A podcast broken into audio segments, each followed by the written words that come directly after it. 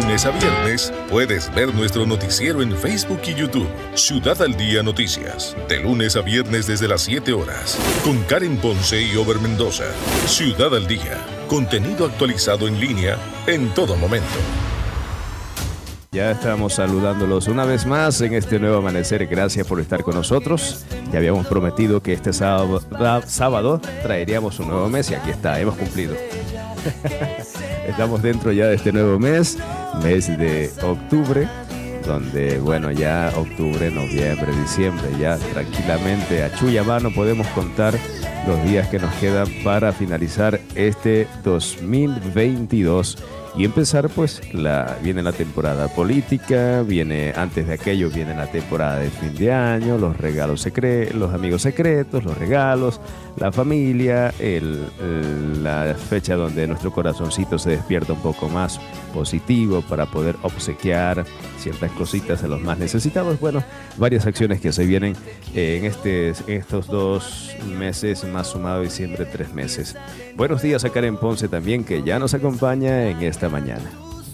Buenos días, Over. Buenos días a nuestra querida audiencia que nos acompaña todos los sábados.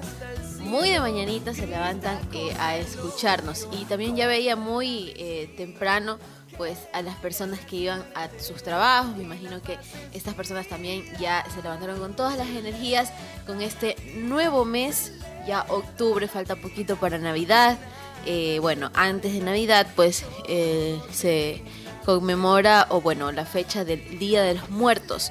Entonces se viene un sinnúmero de actividades, ya para el 18 de diciembre se supone también en cuanto a política, está... Em, están ya los candidatos oficiales, los que ya se dice, sí, estos van a ir en la, en la papeleta de votación. Y de ahí pues estamos cortitos para eh, febrero que serían las elecciones. Entonces los meses, los días y cada segundo eh, cuenta y se va todo volando, ¿no?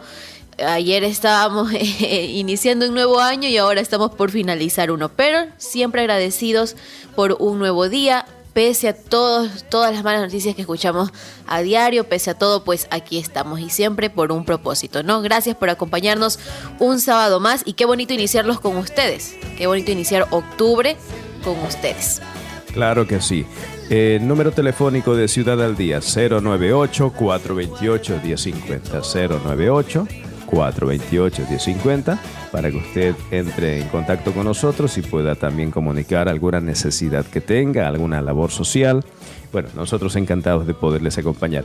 Más adelante tendremos también Revienta las Ventas con Darwin Cedeño, un segmento para impulsar eh, esas microempresas que tenemos en nuestra ciudad, esas personas eh, creativas que desarrollan un emprendimiento en su casa, pues y no se ponen a llorar, sino que se ponen a trabajar. No se ponen a robar, sino que se ponen a trabajar. Entonces, a esas personas nosotros les damos un espacio aquí en la radio y un espacio en el Facebook y YouTube de Ciudad al Día para que pueda promover y vender los productos que tiene en su casa. No importa si pone una mesita todas las mañanas o tardes en la vereda al salir de su casa, no importa todo negocio cuenta. Siempre y cuando sea positivo pues, y reproductivo y productivo, pues nosotros encantados de poderles acompañar. Bueno, mucha información por entregarles. Solamente para empezar, antes de presentar el noticiero, pues habíamos nosotros acordado acá de poder eh, presentar nuestro, nuestro punto de vista frente a los acontecimientos de cómo está la situación en el ámbito este, policial. Si bien pues ustedes, nosotros tenemos familiares dentro del ámbito policial, pues sí hemos visto una reducción en cuanto a la, al, ¿cómo se llama? Al, al a la, ¿cómo es que se dice? Bueno, a la honra, a la, falta de credibilidad. La credibilidad, eh, correcto, esa es la palabra. Eh, a la falta de credibilidad que tienen nuestros amigos y compañeros este, policías. Y no definitivamente ponemos a todos en una sola cesta, pero por justo, por pecadores pasamos, pagamos justos. Así sucede. También periodistas vendidos y no sé qué, no sé cuánto, cuando dicen a uno, pues le están diciendo a todos. Y lo mismo está sucediendo ahora, ¿no? Juan Zapata es el nuevo ministro de Gobierno hay que ver qué propone. Según ayer el discurso que ya estaremos compartiendo mencionaba de que quería mm, unir a la policía, quería recuperar esa eh, especie de, sentimiento que se ha ido abollando con el paso de los días frente a los acontecimientos que se ha vivido. ¿no? Esa, es, esa es más o menos la primera propuesta, el acercamiento que tiene Juan Zapata como ministro del Interior.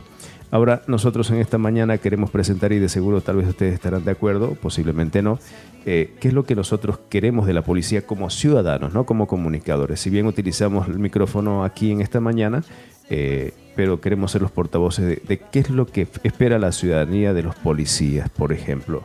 ¿Qué diría Karen Ponce que, que, la que la gente con la que hemos estado comentando en estos últimos días espera de la policía?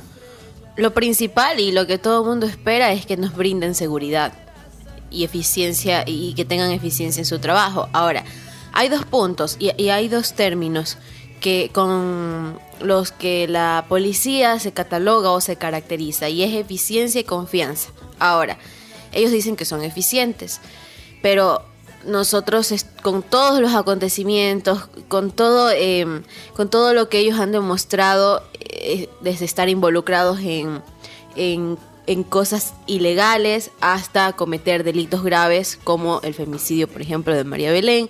Y bueno, entre, tantos, entre, entre, tantas, eh, entre tantas acciones que nos llevan a preguntarnos en serio, eh, ¿se puede confiar en la policía? ¿De verdad son eficientes? En esta semana nomás, solo para comentarles a ustedes, para comentártelo, tío Ver. ¿Cómo podemos decir que existe eficiencia en la policía cuando hay videos en redes sociales donde circula que eh, personas ayudan a que un patrullero eh, suba una como una cuesta. Entonces eh, ellos están como que haciendo que el patrullero pueda arrancar, porque no, no, no, no arrancaba. Ya, entonces ah, desde ahí vamos viendo. Vamos viendo que también hay, hay UPC que no sirven, que no valen para nada.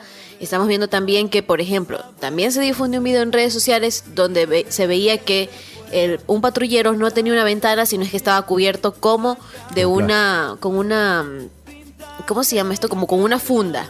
Ya, de plástico. Eh, de, plástico, ajá. Entonces, eh, los policías, si es que nos está escuchando uno, también han de decir cómo quieren que nosotros seamos eficientes si tampoco tenemos las herramientas. Y recordemos que la policía, eh, muchas personas, muchos amigos policías nos han dicho, es que bueno, es que nos falta esto, y no hay lo de aquí, y no hay lo de acá. ¿Cómo ejecutar nuestro trabajo si nos hace falta todas las herramientas para poder hacer un trabajo eficiente, ¿no?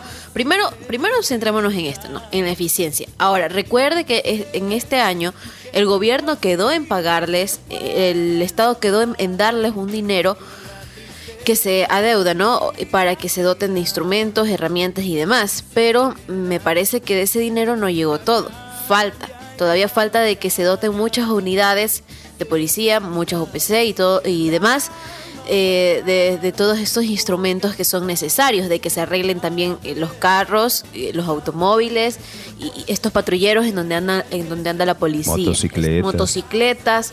Entonces, yo me, yo me pongo del lado también de ellos, ¿no? Y, y ellos se han de preguntar, pues, ¿cómo quieren que seamos eficientes si nos está faltando todo esto? Correcto, eso está súper bien, ¿no? Pero ahora este, topamos el otro punto de a ver, ¿quieren ser policías, sí o no? Porque estamos hablando que ser policía es como ser un médico, como ser un enfermero, como ser alguien de, voluntariado, ¿no? Si bien ganan un sueldo por lo que hacen, eso está correcto, pero el trabajo que desempeñan es un trabajo también eh, de voluntariado. O sea, yo, yo tengo voluntad para hacer esto por la comunidad. Tenía programado un fin de semana de irme con mi familia, pero sucedió algo y no puedo irme con mi familia. Son cosas como esas que tiene que hacer el policía, ¿no? Ahora, este, ellos también se sienten acorralados también por otra situación de cómo está la, parte legal, ¿no? Ellos ejecutan la acción de poder protegernos ante la llegada de un delincuente o, o cuestiones así. Y las leyes pues dictaminan de que el delincuente pues lo que se robó no llegaba al monto imponible para que sea ejecutado, ¿no? Por ejemplo, la, orden de aprehensión, ¿no? El otro tema es este la cárcel se sobrepueblan de, de, delincuentes pero no hay una rehabilitación que no les dice pues, a los policías, este personaje que tú hoy día tomaste acción para meterlo preso, pues mañana va a salir un hombre rehabilitado. Entonces también son cuestiones y acciones que ellos realizan, ¿no? Pero al punto también del margen de, aquello es, eh, volvemos nuevamente, ¿quieren ser policías realmente? O sea, eh, arreglemos, el clásico, arreglemos el, el este, te, ayudo, pero si me das una monedita, no sé qué, no sé cuánto. Eso también tiene que cambiar porque eh, al, al, haber una oferta y al existir una demanda, eso no se va a acabar, ¿no? Yo, por ejemplo, ando sin documentos, no sé qué, no sé cuánto, le digo, mi pan, ayúdeme que no sé qué, nada, hay para las colitas, ¿no? Entonces, cuando ya ese policía acepta para las colitas, ya, ya está contaminado. Distinto sería mi pan, ayúdeme, mire, es que se me quedan los documentos, o, me comprometo esta semana a actualizar mi documentación, y el policía dice, sí, bueno, chévere, don Over, vaya tranquilo, pero la próxima vez que lo vea y, le pida documentación y no me la presente, pues no se pondrá bravo cuando le ponga la multa o la sanción. Claro. Entonces son cosas que cambian, ¿no? Claro, son, son desde, estas, desde estas pequeñas acciones que, que muchos decimos, ah, no, no, no pasa nada, eh, eh, solamente están pidiendo un dinerito porque sí, porque se me quedó. Pero tomen en cuenta que desde ahí nosotros estamos permitiendo que los policías sean corruptos, porque esto es corrupción. O sea, eh, que te pidan que tú les des eh, un dinerito a, cambio de que te dejen pasar porque te falta X documentos, porque falta lo de aquí, ya eso es ser parte de la corrupción. Aunque no les guste, así es, porque lo vemos como algo normal. Y es que esto sí se normalizó, porque ya tú vas en el carro y, hasta los niños, hasta, hasta un adolescente, eh, se da cuenta y dice, ah, no, mira, entonces papá, eh, ¿le puedes dar dinero al policía? Ajá, lo van heredando. ¿Le puedes dar dinero al policía para que nos deje pasar? Entonces, em, desde ahí nos damos cuenta que nosotros estamos aceptando esto. Y desde aquí, eh, vamos desde pequeñas cosas hasta grandes cosas. Por ejemplo, acá nomás cito un ejemplo, cuando el embajador de Estados Unidos dijo que eh, generales de la fuerza del orden estaban implicados en el narcotráfico. Y eh, aquí pues se nombraron algunos, eh, estaban involucrados altos mandos policiales a quienes les quitaron la visa. O sea, imagínate, están implicados en, cuestiones de narcotráfico. Por eso les digo, vamos desde cosas pequeñas hasta cosas grandes. Y, y bueno, aquí va perdiendo credibilidad, aquí se mete el tema de la corrupción. Y, y este es un. El hablar de la policía es bastante. Eh, es un tema bastante grande porque vamos recordando cada acontecimiento que ha hecho que esta institución a veces vaya perdiendo un poco de credibilidad. Ahora, no metimos en un saco a todos porque yo sé que muchos eh, han de decir, no, pero es que yo no soy así, yo sí eh, exijo la justicia, estoy por parte de la justicia, yo quiero hacer el bien, está bien, ¿no? Pero el problema es eh, cuántos buenos y cuántos malos hay. Y vemos que los porcentajes ahora, eh, entre, no vamos a decir los malos, sino entre la parte negativa de la policía está más alta que la positiva, ¿no? La credibilidad ya no existe. Eh, yo al menos yo no le tengo confianza a un policía.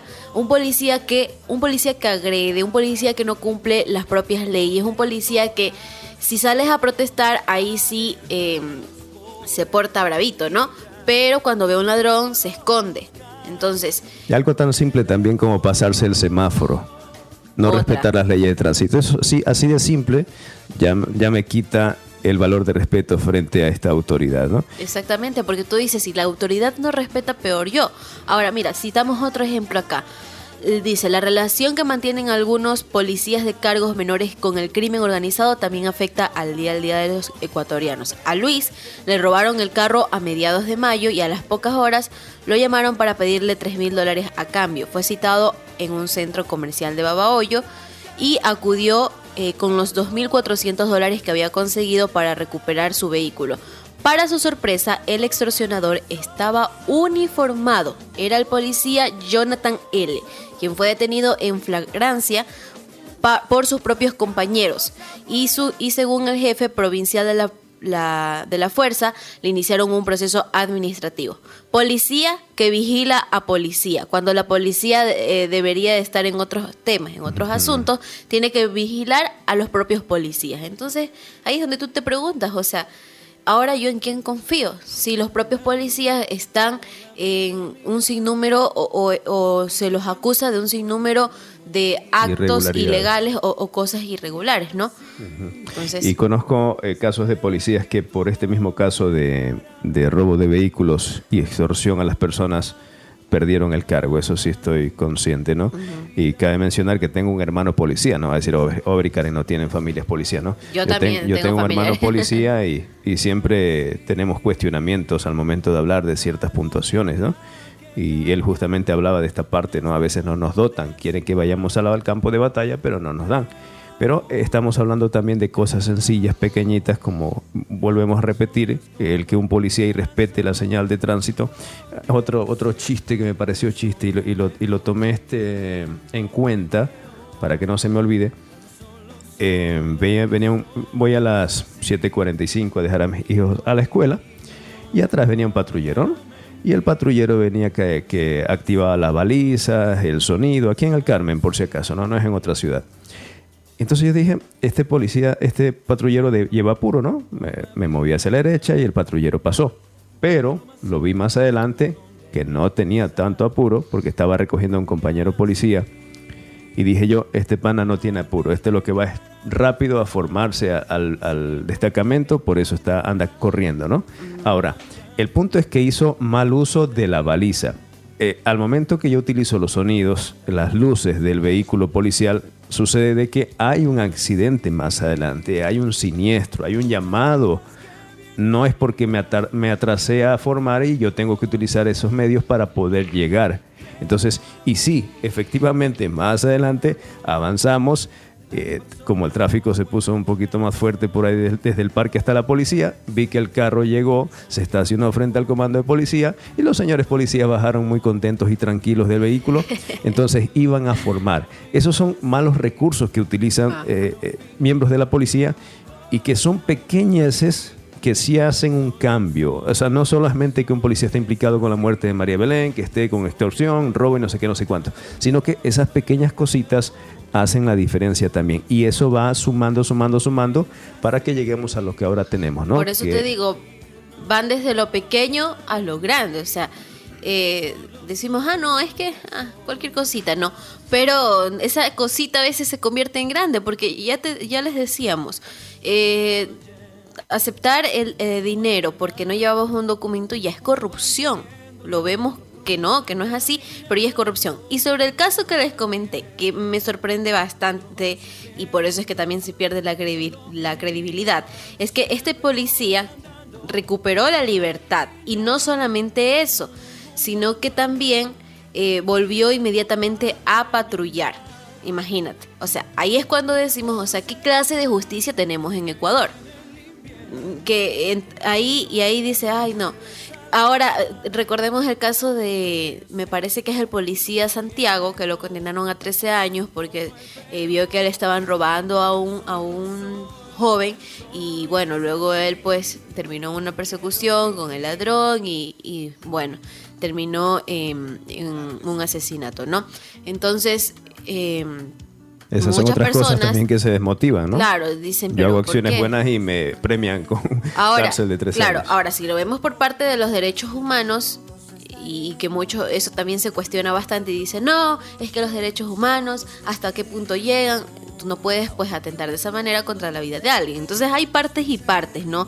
Pero bueno, la cuestión aquí eh, y antes de seguir también, eh, déjenos sus comentarios, nos puede dejar al 098-428-1050, porque aquí no se trata solamente de que nosotros estemos bla, bla, bla, bla, bla, bla, bla, sino que ustedes también interactúen con nosotros y nos eh, digan qué tanta confianza usted tiene en la policía, o le tiene usted confianza a la policía, o si nos están escuchando también los policías, decir ¿por qué, dar su opinión, ¿no? ¿Qué pasa? Ustedes dicen, no, no es así la cuestión. Aquí escuchamos a todos, ¿no? Pero bueno, nosotros ahora nos centramos en el tema de que, sobre todo en, estos meses, se ha perdido bastante la confianza hacia ellos por todos estos actos que vemos, que no es uno, son muchísimos. Si, si me pusiera a contarles todos los testimonios que tengo por acá, no acabaría el día de hoy porque son muchos, muchos, muchos, muchos. O sea, hay algunos que se hacen virales, que conocemos como el caso de María Belén, pero hay otros que eh, simplemente están en silencio, ¿no? Sí, puntuaciones finales nada más. Recordemos, oferta y demanda. Si hay una oferta y hay alguien que la acepte, pues, o sea, eh, si yo le compro al ladrón lo que robó, pues de seguro él va a seguir robando. Pero si ve el que no es productivo aquello, pues ¿para qué robo si no me compra? Lo mismo sucede. Si alguien me propone darme un billetito, pues, y yo no le acepto, pues ahí está el cambio, ¿no? Entonces tomen en cuenta de aquello. sin perder la, eh, ah, cumplir como autoridad, pero sin perder la humanidad también, ¿no? Que hay casos y casos. A veces como que cuesta mantenerse por la línea recta, ¿no? Porque eso te decía, y otra vez vuelvo al ejemplo que les, que, les comentaba desde un inicio. Eh, el, darle dinero a un policía para que te deje eh, pasar. Eh, usted cuestionese, pregúntese, ¿soy también parte de, un sistema de corrupción? Yo también hago pues que el como quiero que la policía haga su trabajo. Sí, como quiero que la policía haga o, su trabajo. O tengo la capacidad o la dignidad de yo este, reprochar a un policía si yo soy el, que hago esa acción. Claro, entonces la cuestión aquí va, claro que ellos son autoridad y que ellos deben de, ser los primeritos en no permitir este tipo de cosas, ¿no? Pero eh, también nosotros eh, cuestionémonos, ¿no? Hasta qué punto yo también soy parte de ese sistema de corrupción. Y también pues esperar que, a los policías, porque aquí eh, no, es que solamente los estamos atacando a ellos, sino es que también sabemos y conocemos de las eh, condiciones en las que ellos se encuentran y las necesidades principales que no se atienden. Entonces es un cúmulo de muchas cosas. Eh, ahora yo leía en esta semana justamente unos comentarios en Twitter y, y una, una chica ponía sobre un cartel que decían una comunidad, creo que era de aquí el Carmen, eh, ladrón, es la típica, ¿no? Ladrón que, que no, no recuerdo cómo es la frase, ladrón que agarramos, ladrón, que, quemamos, ladrón que quemamos. Ladrón que quemamos. Entonces ella, ella, ella decía, ¿hasta qué punto hemos tenido que llegar? Y, y, otra persona más abajo le decía, eh, te comento que acá en, en, en, tal comunidad de la Amazonía eh, pasa lo mismo. Y se ha vuelto tranquilo y todo porque las personas prefieren hacer justicia con sus propias manos. Pasa también, por ejemplo, en, comunidades indígenas donde, eh, bueno, es, esto ya esto es algo que ellos ya lo tienen en su normativa, ¿no? Que hacen justicia pues con sus propias manos, que bueno, ellos no van hasta este punto de que los queman y todo lo demás, ¿no? Ellos tienen su proceso. Entonces, ¿hasta qué punto estamos llegando de que no creemos en la policía y que nosotros tenemos que, eh, preferimos no llamarlo y hacerlo con nosotros mismos, ¿no? De tener que unirse como comunidad y estar eh, como guardia, estar ahí atentos, alertas a que si pasa una irregularidad, pues la comunidad ataca. Hasta ese punto estamos llegando que no es bueno tampoco, porque muchos han de decir, no, pero es que está bien, está bien que se haga eh, este proceso porque la policía no escucha. Eh, sí, estamos cansados, sí, pero eh, tampoco es algo que esté bien. O sea, aquí lo bien sería que la policía se encargue de, de, estos procesos que luego pasan a manos de la justicia, porque no es que la policía determina de si este ladrón está cuatro días, cinco días en la cárcel, no, recuerden que esto es todo un proceso también legal. Eh, la audiencia y el juez y todo lo demás, ¿no? esperemos, esperemos que en algún momento este sistema que está tan dañado logre arreglarse porque realmente cada día vamos de mal a peor. Entonces esperemos, esperemos que exista algún cambio por ahí. Ya hablaremos de varios casos, de cómo está la situación de seguridad, tanto en el Carmen como en Santo Domingo. En Santo Domingo dicen que está terrible. Vamos a presentar el noticiero y ahí empezamos a desglosar toda la información. A esta hora, la ciudad se pone al día. Ciudad al Día FM. Ciudad al Día FM. Empezamos con el detalle de la información. Información, gracias por estar con nosotros. Recuerden 098-428-1050 es el número de Ciudad al Día. Y ahora sí, ¿qué ha sucedido en esta semana? ¿Qué ha pasado en esta semana? Pues lamentablemente muchos acontecimientos negativos de los cuales tenemos nosotros que comunicarles. Y bueno, toca hacerlo, ¿no? Lo que sí, este ya estaremos comentando sobre la delincuencia acá en el Carmen. Eh, conocemos de varios casos de robos en domicilio con mano armada, con golpe a personas que estaban dentro del domicilio, se le llevan vehículos, se le llevan computadoras, dinero, incluso hay alguna persona que fue flagelada, en este caso le cortaron un dedo porque querían conseguir una versión de a ver dónde está la caja fuerte, dame el código de la caja fuerte y cosas así, ¿no? Eh, entonces está la cosa terrible. Eh, según también nos contaban esta semana, un par de personas en el paso lateral de la ciudad fueron abordados, fueron golpeados y fueron robados. Así, aquí en el Carmen. Y en Santo Domingo está la cosa que arde. Ya eh, las personas mencionaban de que llega un cierto horario y ellos deciden pues encerrarse en su vivienda porque las acciones que hacían libremente en su momento, sea que la vivienda esté en un área rural, sea que esté en un área urbana, sea que esté cerrado, sea que esté abierto, pues ellos ya sienten ese temor de que algo va a pasar y prefieren mejor encerrarse y hacer acciones eh, con previo, con tiempo, ¿no? Para poder este de esta forma no ser abordados por los delincuentes. Más o menos así está la cosa, ¿no? Entonces, eso es lo que estamos viviendo. Eh, se presentó a Juan Zapata como nuevo ministro de Seguridad. Por el momento, como hemos mencionado, el, el camino que propone Juan Zapata habla de una policía donde se quiere recuperar la confianza, donde se quiere llegar con un mensaje positivo a la gente que hace la Policía Nacional para que pueda recuperar esa confianza con el pueblo y poder hacer acciones positivas, dándole notar que los buenos somos más y los malos son menos, ¿no? Esa es la propuesta que hace por el momento Juan Zapata y del cual estaremos haciendo escuchar también el audio Carancito. Claro que sí. Antes de, escuchar cuando se posesionó, escuchemos, ahí está lo último, el link donde habla sobre los ejes para recuperar esta eh, esta confianza en la institución? A ver, sería... A lo último, está a lo último, antes del primer corte. Este que está aquí. Sobre los ejes. Pero aquí tenemos la intervención de varios personajes de la policía. Esta fue el recorrido que hizo Juan Zapata en la zona 8 y ahí estaban hablando también varios integrantes. Pero escuchemos ahí que ahí se resume todo lo que hay este, de esta nueva este nuevo camino que toma Juan Zapata frente al Ministerio del Interior. Si siempre hacemos lo mismo. La crisis es una bendición que debe darle a las personas y a las instituciones, compañeros. La crisis trae progreso, trae inventiva, trae solidaridad. Nosotros hemos vivido muchas crisis y eso nos ha servido para ser una de las mejores instituciones, compañeros. La pandemia, un ejemplo, 92% de aceptación, Cárceles, grave problema. Aquí estamos. Vengo a saludarles con nuestro ministro, con nuestro secretario, a decirles compañeros que aquí estamos como mando, como autoridades y como policía de corazón. Juntos vamos a luchar. Juntos. Siempre hemos estado aquí y lo vamos a sacar de la mejor manera. Somos los mejores policías, compañeros, compañeras, ilusionense de una policía humana, de una policía equitativa, de una policía justa. El país nos necesita, compañeros. Hace muchísimos años, hace muchos años, no tantos tampoco, pero estuve ahí formado igual que ustedes, en este emblemático, en este momento, cuartel modelo de Guayaquil.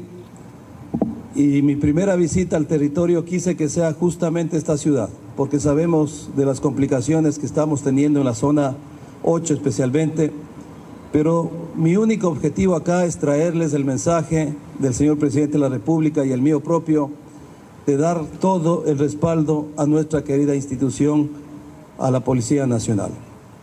Creo que aquí se dijo muchas cosas de las que yo también quise repetir y quise decir. No podemos desmayar frente a una crisis de unos pocos malos servidores y funcionarios policiales que tienen que pagar por sus actos o por sus omisiones. Hemos dicho ser impunidad y estamos generando todos los esfuerzos para localizar y detener al principal sospechoso, que yo vuelvo a repetir, ni siquiera lo quiero nombrar, menos darle un grado policial porque no se lo merece. En el compromiso de los tres ejes, el preventivo, investigativo y de inteligencia, para garantizar mejores días, el compromiso con la ciudadanía, articulando todos estos esfuerzos. Téngalo por seguro que seguiremos trabajando para garantizar mejores días. El desatino de una persona, de un ciudadano que equivocó su misión, que manchó este uniforme, no es el accionar de 51 mil hombres y mujeres que representamos a la institución policial. Hoy, quienes formamos parte de la zona 8, policías de la zona 5, estamos empeñados en cambiar todas estas realidades. Le deseamos el mejor de los éxitos. Muchas bendiciones. Que el Dios Todopoderoso lo guarde. Víctor Zarate es el que finaliza. Esta fue una presentación o un recorrido que hizo el ministro del Interior, Juan Zapata, ayer eh, por la zona 8 en Guayaquil. Eh, mantuvo una reunión, dialogó con las autoridades y bueno, son una de las primeras acciones que se están tomando frente a este ministerio. Ahora sí, ¿qué fue, ¿cuál fue el compromiso de Juan Zapata cuando se posesionó como ministro? Aquí vamos a escuchar el discurso. Y al llamado de usted, señor presidente, para trabajar en una situación de muchísima responsabilidad. Por eso el agradecimiento. Cumpliremos fielmente las, disposiciones dadas por usted, sobre todo en empezar hoy esta nueva reestructuración de la Policía Nacional en cuanto a su modelo de gestión en el sistema de formación, en el sistema educativo, un modelo que está encaminado obviamente a un profundo respeto de los derechos humanos, pero sobre todo a erradicar la violencia de género, a buscar esa equidad de género y para eso estamos ya coordinando con Cancillería para buscar las mejores instituciones internacionales que nos den esa garantía y los resultados de manera inmediata, porque también tenemos que ser absolutamente claros. No es una reestructuración total. Policía Nacional cuenta con equipos técnicos que no son reconocidos solamente en el país, son reconocidos a nivel mundial. Y te necesitamos hoy por hoy, señor presidente, una policía sólida, porque la lucha frontal contra la delincuencia y las nuevas amenazas que tiene el Ecuador es un tema que en este momento 52 mil policías lo están haciendo con dignidad y con honor. Tenemos que sí hacer muchas reformulaciones y los vamos a hacer. Aquí estamos para dar resultados y esa va a ser nuestra línea de conducta. También creo que es importante decirlo que tiene que volver ese concepto fundamental que le dio a la Policía Nacional que en pandemia tenga el 92% de credibilidad esa policía comunitaria, esa policía de acercamiento, esa policía del barrio, esa policía de servicio. Necesitamos recuperar la confianza en la institución y pedimos a la ciudadanía un voto de confianza. No es el momento para la división, no es el momento para la política, la seguridad no puede ser politizada. Tenemos que hacer un profundo llamado, pero muy sincero y muy sentido, a una gran cruzada cívica de convergencia nacional, porque esto es un objetivo común de absolutamente todos. Y para eso necesitamos seguir caminando en esta lucha que nos hemos trazado. El país en los últimos días se conmovió por un caso que nos ha indignado a todos y sobre todo a usted, señor presidente. Estamos molestos, un hecho repudiable, un femicidio que no puede volver a ocurrir nunca más un hecho que repugna a la sociedad y nos repugna absolutamente a todos, innombrable, impresentable. Sin embargo, el país requiere justicia y requiere respuesta. Muy bien, justicia y respuesta manifiesta Juan Zapata. Entonces, hasta ahí estamos todo bien. Como vemos también el llamado a la acción de Juan Zapata es manifestando, pues a ver, eh, sí, la policía tiene sus responsabilidades, pero también la ciudadanía tiene que ayudarnos para que esto funcione y hasta ahí está bien todo lo que manifiesta Juan Zapata en este discurso. Bueno, así está la situación en el ámbito de seguridad. Todavía hay una, todavía no hay una respuesta concreta por parte de esta autoridad frente a las acciones que se van a tomar eh, frente a los acontecimientos que se vivieron en estos últimos días, meses y, y años. Otro de los temas también es de que el este domingo, o sea, mañana se le cumple la fecha que el gobierno nacional les dijo para encontrar a, Cáceres, ¿no? Pero eh, no, este viernes ya se cumplió. Ayer. Ajá, el día de ayer, pero eh, me, parece que en, la rueda de prensa justamente, bueno, no en la rueda de prensa, sino en, esto que, pasamos sobre, sobre Juan Zapata, se aplazó. Eh, ya no es hasta no hasta el viernes, sino es que incluso la Interpol ya ya, ya emitió alerta roja en 145 países. Entonces, la, por ejemplo, la permanencia eh, de Fausto Salinas se definirá este domingo. Y eh, lo de Germán Cáceres, pues todavía está en, en stand-by, ¿no? Todavía no se define, pero no, no, ya, o sea, supuestamente era hasta este viernes, pero no, ya tienen un plazo más grande para poder encontrarlo, ¿no? Claro, que todas las miradas están en él. Lo, que, lo último que se sabe es que él hizo una compra en Colombia. Mira porque le están, siguiendo, le están siguiendo el rastro, ¿no? Entonces se supone que está por ahí. Luego de saber esto, pues ahí fue que se emitió la alerta roja. Ahora, recuerden ustedes que en esta semana también el presidente Guillermo Lazo dijo que iba a derrumbar el edificio de la Escuela Superior de Policía, que para muchos les pareció no les pareció algo como que wow, o sea, ¿por qué va a derrumbar y todo lo demás, no? Pero ya no lo podrá hacer porque un juez dictó medida cautelar, entonces ya no lo puede hacer.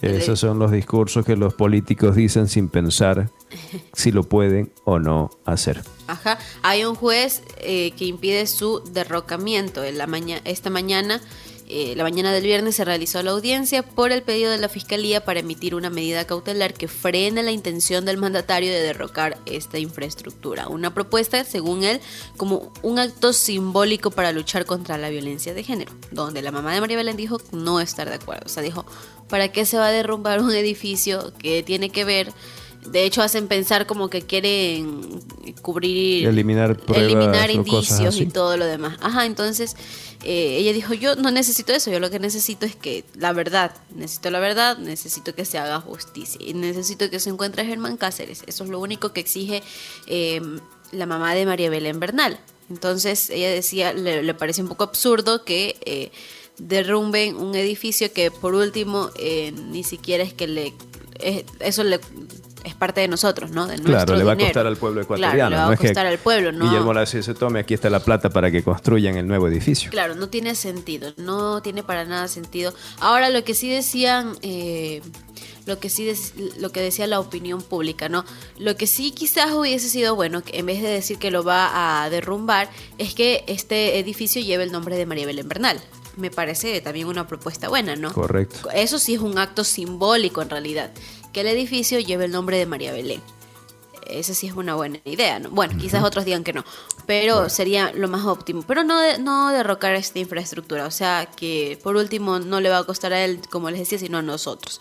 Pero lo bueno fue que no se le dio eh, paso. Ajá. Veamos entonces, escuchemos qué dice Juan Zapata al respecto de la fecha tope que manifestó también el presidente de la República. Sabemos que a veces también da unos discursos que al rato se, se retracta o al rato no puede hacerlo. Entonces, uno de los discursos que dijo el presidente Guillermo Lazo, le doy tantos días a la fuerza policial para que me dé con el paradero de Hernán Cáceres pero bueno, eh, luego de esta visita que mantuvo en la zona 8, Juan Zapata fue abordado por los compañeros periodistas y esto fue lo que dijo. Desde que yo de mi dicho interior. Yo tendré que conversar con él el día domingo, pero quiero que ustedes sean conscientes que no es el momento de descabezar el mando institucional. Este es el momento que necesitamos a todos los policías de manera sólida y sus comandantes con el 100% de la concentración a lo que tenemos que hacer. Por lo tanto, esta evaluación es la que vamos a hacer el día domingo con el señor presidente y tomaremos las decisiones que haremos con nosotros. ¿Van a pedir un nuevo plazo entonces, ministro? ¿Un nuevo plazo? Y quiero, que, y quiero que también entiendan una cosa. Por el mismo COESCOP nosotros no podemos tener generales sino hasta el año 2025. ¿Quién va a dirigir la institución? Pero tampoco eh, quiero que se quede eh, el mínimo de duda. Si es que algún eh, general está dentro de las verdades eh, procesales vinculado en algún, por más mínimo que sea, tenemos las 19 bajas voluntarias, por lo tanto, en ese momento activaremos y haremos trámite.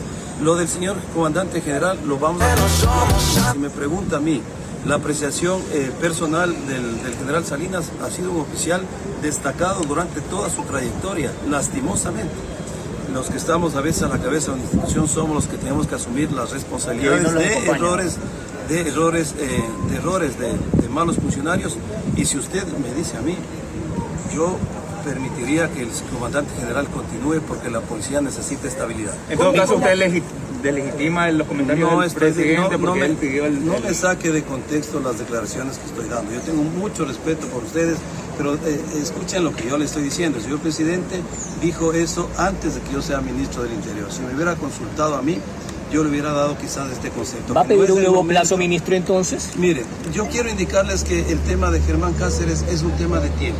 Estamos yendo por el camino adecuado, eh, se está haciendo la, la- la investigación técnica policial eh, como, como, como dice la norma a nivel internacional. Tenemos, eh, le vuelvo a insistir, es cuestión de tiempo, pero a lo mejor no, no se dé este fin de semana, pero no quiere decir que eso dé la pauta de sacar a un comandante general. Sin embargo, yo soy respetuoso de la decisión que tome el señor presidente y por eso con él conversaré el día domingo para dar cualquier decisión el día lunes. Relato hacia la ciudadanía como que existe- Bueno, entonces ahí están las declaraciones de Juan Zapata al respecto de esta situación, pues manifestaba de que eh, no hay que prescindir de la fuerza policial que actualmente existe porque viene haciendo bien el trabajo, lo manifiesta, ¿no? Entonces, eh, veremos qué sucede en el camino, ¿no? Veremos eh, qué acciones se toman, lo que sí necesitan tomar acciones, pero como que ya, ¿no? Como que no, no mañana, ni pasado, ni pensarlo demasiado, ¿no? Hay acciones puntuales frente al acoso y el robo que nosotros a diario estamos viviendo como ciudadanos y también como microempresarios. Ujú, claro que sí. Ahora pues, eh, esta semana igual veía en Santo Domingo, está terrible, ¿no? Ya lo habíamos mencionado, pero justamente recordaba de, de una, de una persona que publicaba en sus redes sociales que ella estaba af- afuera de su casa, en el portal de su casa, eh, la mamá fue a entregarle de la casa de ella a unas, a unas dos cuadras queda la casa del hermano, ¿no? De la cuñada, me parece que era. Y fueron, y la mamá se le quedó algo a, esta persona y la mamá fue a entregárselo. Mientras ella, el la mamá fue, ella lo estaba esperando a la mamá en, afuera de su casa, ¿no? Y ella se percata de que hay unos hombres con actitud sospechosa en una esquina. Primero era una moto, luego aparecieron como cuatro motos. Pero había una tienda por ahí también habían personas eh, en, en los exteriores de esta tienda. Pero ella decía, no pasa nada, ¿no? Todo tranquilo. Y resulta que ella ve que estos hombres se le van acercando, acercando, acercando, hasta que ella decide mejor cerrar la puerta, ¿no? Cierra la puerta y ella todavía sigue, ella, ella pensó por un momento y dijo, me quisieron hacer una broma, como que asustar, ¿no? Y decir, ay, este, como que te vamos a robar, pero no. Y, y luego como que ta- también la mamá comienza a gritar que son ladrones, porque la mamá estaba a una, distancia no, tan grande, un poco corta, y ella como que se, se queda en shock, ¿no? Y de ahí ve, ve que estos hombres se van y a los minutos se entera que le roban a unas personas de por ahí, ¿no? Entonces, así está de terrible la situación. Tú no puedes ni siquiera estar afuera de tu casa porque llegan cuando menos lo, lo, piensas, ¿no? Hay que tener bastante cuidado, eh, procurar mejor tener las puertas de la casa cerrada. Eh, ahora uno dice, bueno, ya ni siquiera se puede salir a comer. Veíamos esta semana justamente en un restaurante de Santo Domingo eh, cómo llegaban delincuentes antisociales A desvalijarte, sí. ajá, a robarle a las personas que estaban en este lugar. Eh, se ha vuelto eh, tan insostenible esta situación que sí, nos preguntamos hasta cuándo, hasta cuándo, porque por más de que se ponga estado de excepción, por más de que se haga esto, sobre todo, eh, esto, es una opinión personal, ¿no? Yo creo que el estado de excepción no es que solucione la- las cosas, ¿no? Creo que se deberían de adoptar otras medidas. Pero hasta que esto pase, pues la delincuencia sigue eh, tomando terreno. Y bueno, me gustaría aquí puntualizar un, un tema bastante que sí me, sí me, me dejó como que, wow, en serio, esto pasa en Ecuador, porque justamente un, un diario británico que se llama The Telegraph, The Telegraph realizó esta investigación y el titular dice así, en Ecuador, escuela de sicarios para niños son manejadas por la mafia albanesa. Esta, esta, investigación periodística reveló que en Ecuador, específicamente algunos barrios de Guayaquil, se han instalado escuelas para sicarios que reclutan a niños y jóvenes para convertirse en traficantes y asesinos. así como lo está escuchando, niños y jóvenes. Según este reportaje, las mafias albanesas reclutan a niños de hasta 10 años de edad para enseñarles a cargar las armas, rastrear objetivos y asesinar.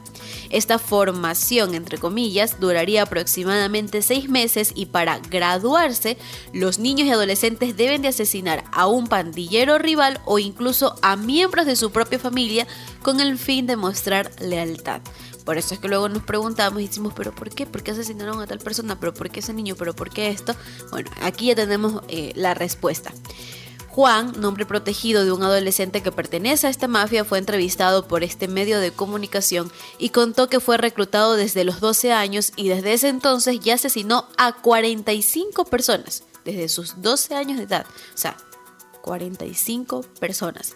En este contexto, Juan indicó que los niños de los barrios pobres tienen pocas oportunidades y son obligados a participar de estas escuelas porque saben que si se niega lo matarán o los matarán a ellos o a miembros de sus familias. Muchos de los niños que son reclutados en Guayaquil también viajan a Europa para trabajar. Esto entre comillas, ¿no? Los albaneses corren eh, con todos los gastos, reveló Juan. Conozco a tres de mis amigos que fueron, que fueron. Ellos pagan la visa y todo. Nunca tuve la oportunidad, pero es lo que la mayoría de nosotros soñamos. O sea, ellos sueñan con irse a, a otro país, a otro continente, pero Imagínese de qué manera, ¿no? Para Juan, dejar esta vida es prácticamente imposible, según contó, ya que considera que en unos cinco años más estará muerto y aseveró que las personas como él no tienen futuro. Para alguien en algún lugar solo soy otro puntaje por saldar. De la misma manera, los miembros de estos grupos delictivos instruyen a jóvenes en el tráfico de drogas. Muchos niños trafican kilos de cocaína en el transporte público y sobornan a los conductores para que no los delaten. Este es un testimonio bastante fuerte. Eh, uno se pregunta, ¿en serio esto está pasando en este país? Y parece cosas de películas. Exactamente, parece algo de película, parece algo de no creer, pero sí, eso está pasando en Ecuador. Justamente se están eh, centrando y están mirando a estos barrios eh, más pobres y, justo se fijan en los niños y en los jóvenes para enseñarles a matar. Claro, y comprendemos igual que ya salirse de esta vida, la única forma es muerte. O sea, si tú entras jovencito, si nuestros hijos, familiares entran a este mundo, ya no podrán salir eh, prácticamente con muerte. Ahora, hay, hay, también que no le dan opciones también, o sea, te dicen, a ver, forma parte de esto y es lo que tienes, o quieres o te mueres tú y toda tu familia. Entonces, frente a estos acontecimientos, nosotros como ciudadanos en realidad como que no tenemos mayor fuerza, ¿no? A excepción de que nos uniéramos a nivel eh, Ecuador o a nivel cantonal, podríamos hacerle frente a estas mafias. Caso contrario, como, como una familia, es bien difícil hacerle frente a esto. Aquí sí ya debe actuar realmente netamente el gobierno nacional. Sí, no, yo pienso que ya ni siquiera es una cuestión de unión, es bastante fuerte eh, porque ya es como que se han concentrado en estos lugares. Y mire, dése cuenta que ellos no tienen ni siquiera miedo a morir. Ellos dicen, bueno, en unos cinco años cuenta eh, eh, el, este testimonio, en unos cinco años yo voy a morir y a ellos nada les preocupa. Por eso es que asesinan a diestra y siniestra porque no tienen miedo. O sea, esa es la cuestión, que ya no existe miedo y por eso cometen este tipo de actos. Y creo que este miedo pues se lo van implementando. Eh, se lo van eh, eliminando. Se lo va eliminando. Estas mismas mafias pues les han de decir... No, ¿Cómo, cómo, cómo, se, los, cómo se los educarán? ¿no? Es tema de formación. ¿cómo se los ya veíamos el tema de las FARC, el tema de, la, de los alcaedas y todo ese tema, ¿no? Son, son que se van formando con el paso del tiempo. Sí, sí, sí. Terrible, terrible leer este tipo de noticias y este tipo de investigaciones que tú dices y luego llegas a entender, ah, esto es lo que está pasando en realidad, ¿no? La semana pasada comentábamos que lamentablemente un chofer fue asesinado. Se llegaron unos señores, se acercaron cerca de las 10 de la noche, 11 de la noche, él estaba finalizando ya su turno y lo raptaron. Le robaron, le raptaron y luego de unos días apareció muerto. Ante aquello, la FENACOTIC en esta semana también anunció que se plegarán a un paro nacional frente a estos acontecimientos, ya que el gobierno nacional no les presta atención. Entonces, frente a, esta, este oído sordo del gobierno nacional, frente a esta delincuencia que los eh, transportistas están viviendo, porque no solamente es el caso de este compañero muerto, que le pedían una recompensa y así, eh, están pidiendo también las vacunas a los choferes para dejarlos, se acercan al terminal o donde se encuentren estacionados los vehículos y le están pidiendo una vacuna, están extorsionando a los choferes para dejarlos trabajar. Entonces, frente a que ellos se sienten ellos eh, eh, encadenados sin poder hacer. Entonces, los transportistas preparan un gran plantón nacional ante los índices de inseguridad que existen en el país. Este jueves la Federación Nacional de Cooperativas de Transporte Público y de Pasajeros del Ecuador y líderes de diferentes mm, este, modalidades provinciales, nacional, se reunieron en Santo Domingo de los Áchilas para pedir acciones concretas. Ya también lo presentó el presidente de la FENACOTIC. Veamos esta nota y escuchemos esta nota de Saracay TV. Las continuas extorsiones, muertes y asaltos en carreteras preocupa a la Federación Nacional de Cooperativas de Transporte Público de Pasajeros del Ecuador y líderes de diferentes modalidades provinciales y nacionales, quienes se reunieron en Santo Domingo de los Áchilas para recoger las inquietudes de los dirigentes y proponer un plantón a nivel nacional por horas en sus lugares de trabajo como medida de resistencia ante la inseguridad en el país. Todas las modalidades de transporte hemos decidido emprender en una jornada de llamado de atención y de alerta al gobierno ecuatoriano. Hemos resuelto en los próximos días realizar un plantón a nivel nacional, todas las modalidades en el lugar donde se encuentren piden acciones concretas y urgentes al gobierno para que intervenga con la creación de políticas de Estado que generen respuestas para combatir la delincuencia. A su vez, exhortan a la Asamblea Nacional que ejecute las reformas pertinentes sin cálculos políticos. Dotar de infraestructura a la Policía Nacional, a las Fuerzas Armadas, a los mismos GATS municipales que ellos también tienen policías municipales que de alguna forma, concadenando con la Asamblea Nacional, debemos generar políticas que enlacen estos cuerpos colegiados y que todos apunten a cumplir un solo objetivo. El gerente de la FENACOTIP, Abel Gómez, se refirió a la inconformidad que tiene la población que busca acciones para protegerse e intervenir en problemáticas que les compete a quienes ocupan una curul. Esa es la gestión que tiene que haber del político, del prefecto, del alcalde, de la junta parroquial. Esa es la preocupación. Aunque no las tengas en facultad, exige que alguien que tiene la facultad lo haga. Hoy día están esperando que nosotros, el pueblo, que estamos los ciudadanos, que hemos elegido a alguien, seamos que nosotros tengamos que hacer el oficio de la protesta. Ante los constantes hechos delictivos, gran cantidad de socios y colaboradores han desertado de esta actividad laboral y otros han tomado nuevas medidas para persistir en el trabajo, pero evidenciando altas pérdidas económicas, pues exponen que ya no pueden laborar en todos los horarios establecidos. Muchas de las líneas de operadoras de transporte ya no dan el servicio a ciertas horas por la inseguridad que se está viviendo. No se puede obligar a trabajar al conductor ecuatoriano si no sabe qué le puede pasar en su retorno a casa. ¿Vendrá? ¿No vendrá? El sector de la transportación, así como la población en general, siente los estragos de la inseguridad que se sale del control de las autoridades y que ante la falta de acciones no dejan otra medida a la ciudadanía que la manifestación y resistencia. Miren ustedes, entonces así está la situación. Eh, como hemos manifestado, y verán que lo estamos diciendo ya no solamente ahora, varios meses atrás, luego de la manifestación indígena, nosotros dijimos, si el gobierno nacional no toma acciones concretas, sobre todo en el tema de seguridad, habrá un levantamiento generalizado a nivel nacional frente a estos acontecimientos delincuenciales, porque no se están tomando acciones ahora todo estaba concentrado en, la muerte de esta, de esta señorita, eh, buscando a Hernán Cáceres y está correcto, ¿no? Queremos que se solucione eso. Pero eso no quiere decir que el resto del Ecuador tenga que detenerse esperando que pase eso para continuar con lo de acá. Entonces, así está la situación.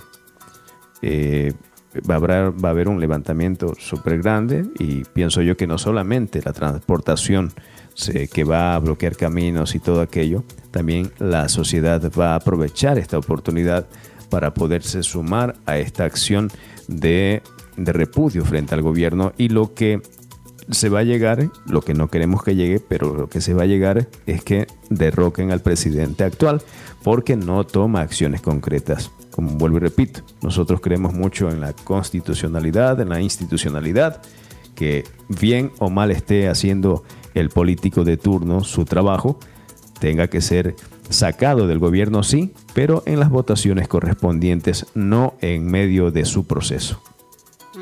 Claro que sí. Y bueno, la policía desarticuló en Santo Domingo a una banda que operaba bajo la modalidad de sacapinta. Cinco personas vinculadas al robo del comercial La Feria de la Viachone fueron detenidas. Entre las evidencias se encontraron más de 19 mil dólares en efectivo, armas, municiones, entre otros objetos. Escuchemos la nota de nuestros compañeros de Saracay. Espérese, déjeme buscarla. ¿Dónde está? Que estaba en otro lado. despiértese, por favor, despiértese. No, no, aquí estaba. Recuerde que estoy manejando tres y cuatro máquinas, más micrófonos, más consolas, entonces estaba con la mano. Aquí lo estoy viendo que se quedó dormido. Ahí sí, vámonos. Cerca de las 9 de la mañana de este viernes, varios sujetos a bordo de un auto color gris que circulaba sin placas asaltaron el comercial La Feria, ubicado en la vía Chone en Santo Domingo. La cifra del atraco superaba los 19 mil dólares. Luego del ilícito, eh, estos ciudadanos se dan a la fuga y ingresan a un domicilio para tratar de esconderse eh, de las autoridades y de los entes investigativos. La policía armó un amplio contingente y detuvo a cinco personas, entre ellas dos mujeres. Corresponden a los nombres de A.R. Marco, C.A. Fernando Javier, M.M. Yadira Amarilis, B.B. Carmen Loor y A.C. Darwin.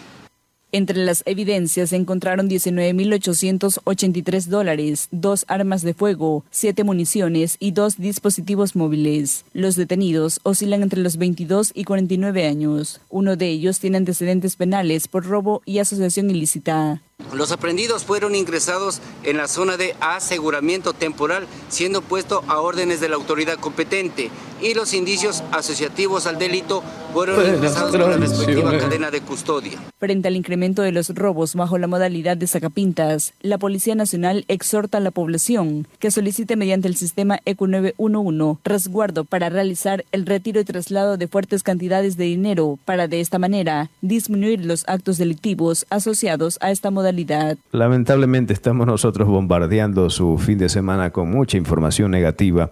Casi no nos gusta aquello, pero eh, son hechos reales que están existiendo. Y si alguien más no se los cuenta, pues nosotros tenemos que, contarle lo que está pasando, no con el hecho de que, que se estrese, sino que se tomen acciones frente a estos acontecimientos que, se viven, ¿no?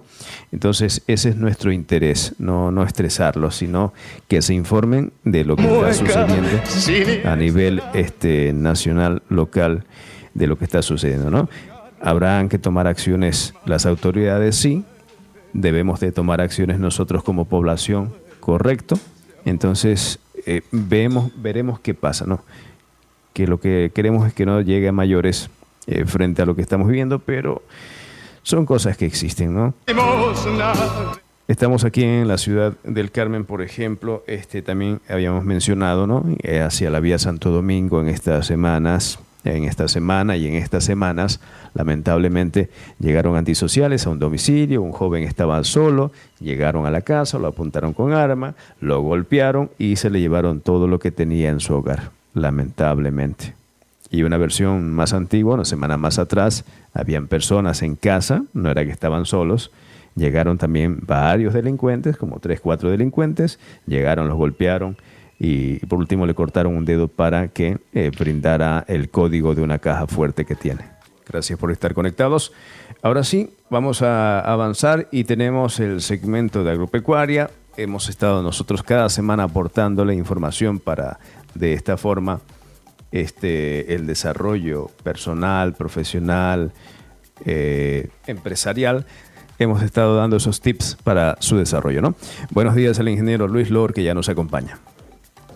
Hola, Overola, compañeros. Eh, siempre es un gusto estar aquí en la radio, siempre es un gusto poder eh, conversar con, con nuestros amigos agricultores. Siempre es un gusto escuchar sus mensajes, escuchar sus, los mensajes que nos envían. Siempre es bueno. Y, siempre es bueno estar acá, ¿no? Siempre es bueno estar acá poniéndole fe al tema y creyendo en que podemos todavía eh, en este país en el que estamos desarrollar un, un, trabajo que sea bueno, eficiente y que a la vez nos ayude a mantener a nuestros hogares y, y ojalá también eh, nos ayude a nuestra comunidad también. Entonces, em, por eso estamos acá, estamos acá para brindar un poco el conocimiento y para apoyar a los agricultores en las solicitudes y los conocimientos que van necesitando eh, semanalmente, ¿no? Muy bien, esta semana, este, ¿qué, vamos a, ¿qué teníamos planeado? Bueno, eh, la semana pasada hablamos un poco del tema político, el tema lo que, lo que yo esperaría de un, de un político para, para mi zona agrícola. Esta semana vamos a hablar un poco del tema del plátano por las circunstancias en las que estamos viviendo el plátano actualmente. ¿no? Entonces vamos a hablar un poco el tema de, de las afectaciones que tiene el moco, de las afectaciones que tiene la cigatoca y a la par de qué es lo que deberíamos estar haciendo en estos momentos para poder prepararnos para la temporada invernal que se viene y cuáles son las perspectivas que tenemos del negocio del plátano en estos días que estamos viviendo. Muy bien, empezamos entonces. El precio, entendemos, está bajo ahora, ¿no? No, el precio de la caja de plátano ha subido, está a muy buen precio. Eh, y esto va por varias razones. Y aquí hay que tomar en cuenta lo que está pasando en otros países. Eh, primero vamos a tomar en cuenta eso. Lo que está pasando en Centroamérica es que los huracanes están siendo mucho más fuertes. Ayer justamente veíamos que, Ian, el huracán que está atacando eh, en estos momentos, hay un huracán que se llama Ian que está atacando eh, la zona sur de Estados Unidos, Miami y toda esta zona del sur. Y lo que está haciendo este huracán es que está cambiando no solamente en Estados Unidos, sino que también en Centroamérica las condiciones de agricultura. Entonces, al cambiar las condiciones de agricultura en zonas que se han destruido durante estos dos meses, en República Dominicana, en Honduras, eh, y todo lo que está pasando nos está ayudando a nosotros con el tema del precio. Uno, el tema de lo que está pasando afuera del Ecuador. Otro es lo que está pasando dentro del Ecuador. ¿Y qué está pasando dentro del Ecuador? Esta enfermedad llamada moco está ganando espacio dentro de las fincas. Y al ganar espacio, ¿qué es lo que ha sucedido? Los agricultores han dejado de producir plátano en el Ecuador o han bajado la, cantidad de hectáreas. ¿Y esto qué ha hecho? Que no haya una, oferta suficiente y la demanda sigue siendo eh, en crecimiento. Gracias a Dios el plátano se ha estado ubicando y mercados que eran muy pequeños, como el mercado chileno, el mercado argentino, que se enviaban 60 cajas, 120 cajas por semana, hoy son mercados que están absorbiendo mucho plátano del Ecuador y esa ventaja que tenemos también nos exige a tener una mejor producción y una mejor productividad. Antes estos mercados no eran tan exigentes, hoy piden cantidad, pero también están exigiendo mucha calidad.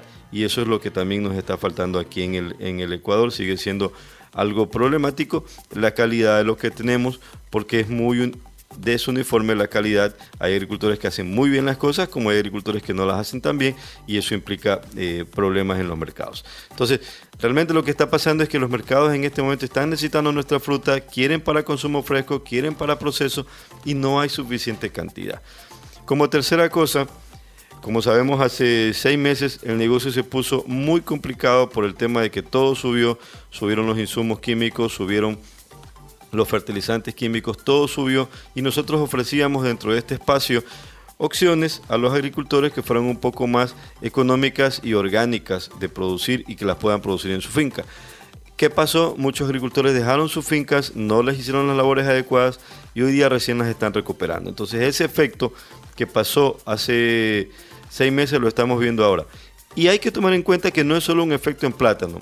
He conversado con amigos bananeros y me dice, Luis, es increíble la cantidad de hectáreas de banano que se dejaron de producir por los costos porque ya no alcanzaba la producción de banano. Entonces, hoy día que el banano está también a buen precio, pues obviamente no hay tanta producción porque estos agricultores tienen que recuperar casi de cero esas fincas, porque realmente fue algo muy duro, el golpe fue muy duro, lo que pasamos hace seis meses, y eh, hoy se están viendo los efectos de todo lo que está sucediendo o todo lo que sucedió hasta ese momento. Una de las cosas importantes que tenemos que tomar en cuenta como agricultores es que el proceso del cultivo de plátano o el proceso del cultivo es un cultivo que se hace un proceso, un corte anual y al tener un corte anual todo lo que hagamos hoy día, todas las labores que hagamos hoy día pues nos va a repercutir en la producción probablemente del siguiente año, o sea, el próximo año en esta época. ¿Qué es lo que debemos hacer hoy día? O en base a toda esta problemática de buenos precios, pero que también estas afectaciones que hemos tenido, ¿qué es lo que debemos hacer hoy día? Pues hoy día lo que debemos hacer como agricultores es manejar lo mejor posible nuestra finca, invertirle todo lo que se pueda, como lo he, lo he dicho todos los programas, pagar nuestras deudas a tiempo para poder de esta manera entrar en un ciclo productivo en el invierno en el cual estemos lo más libres posibles y podamos invertirle más en nuestra finca.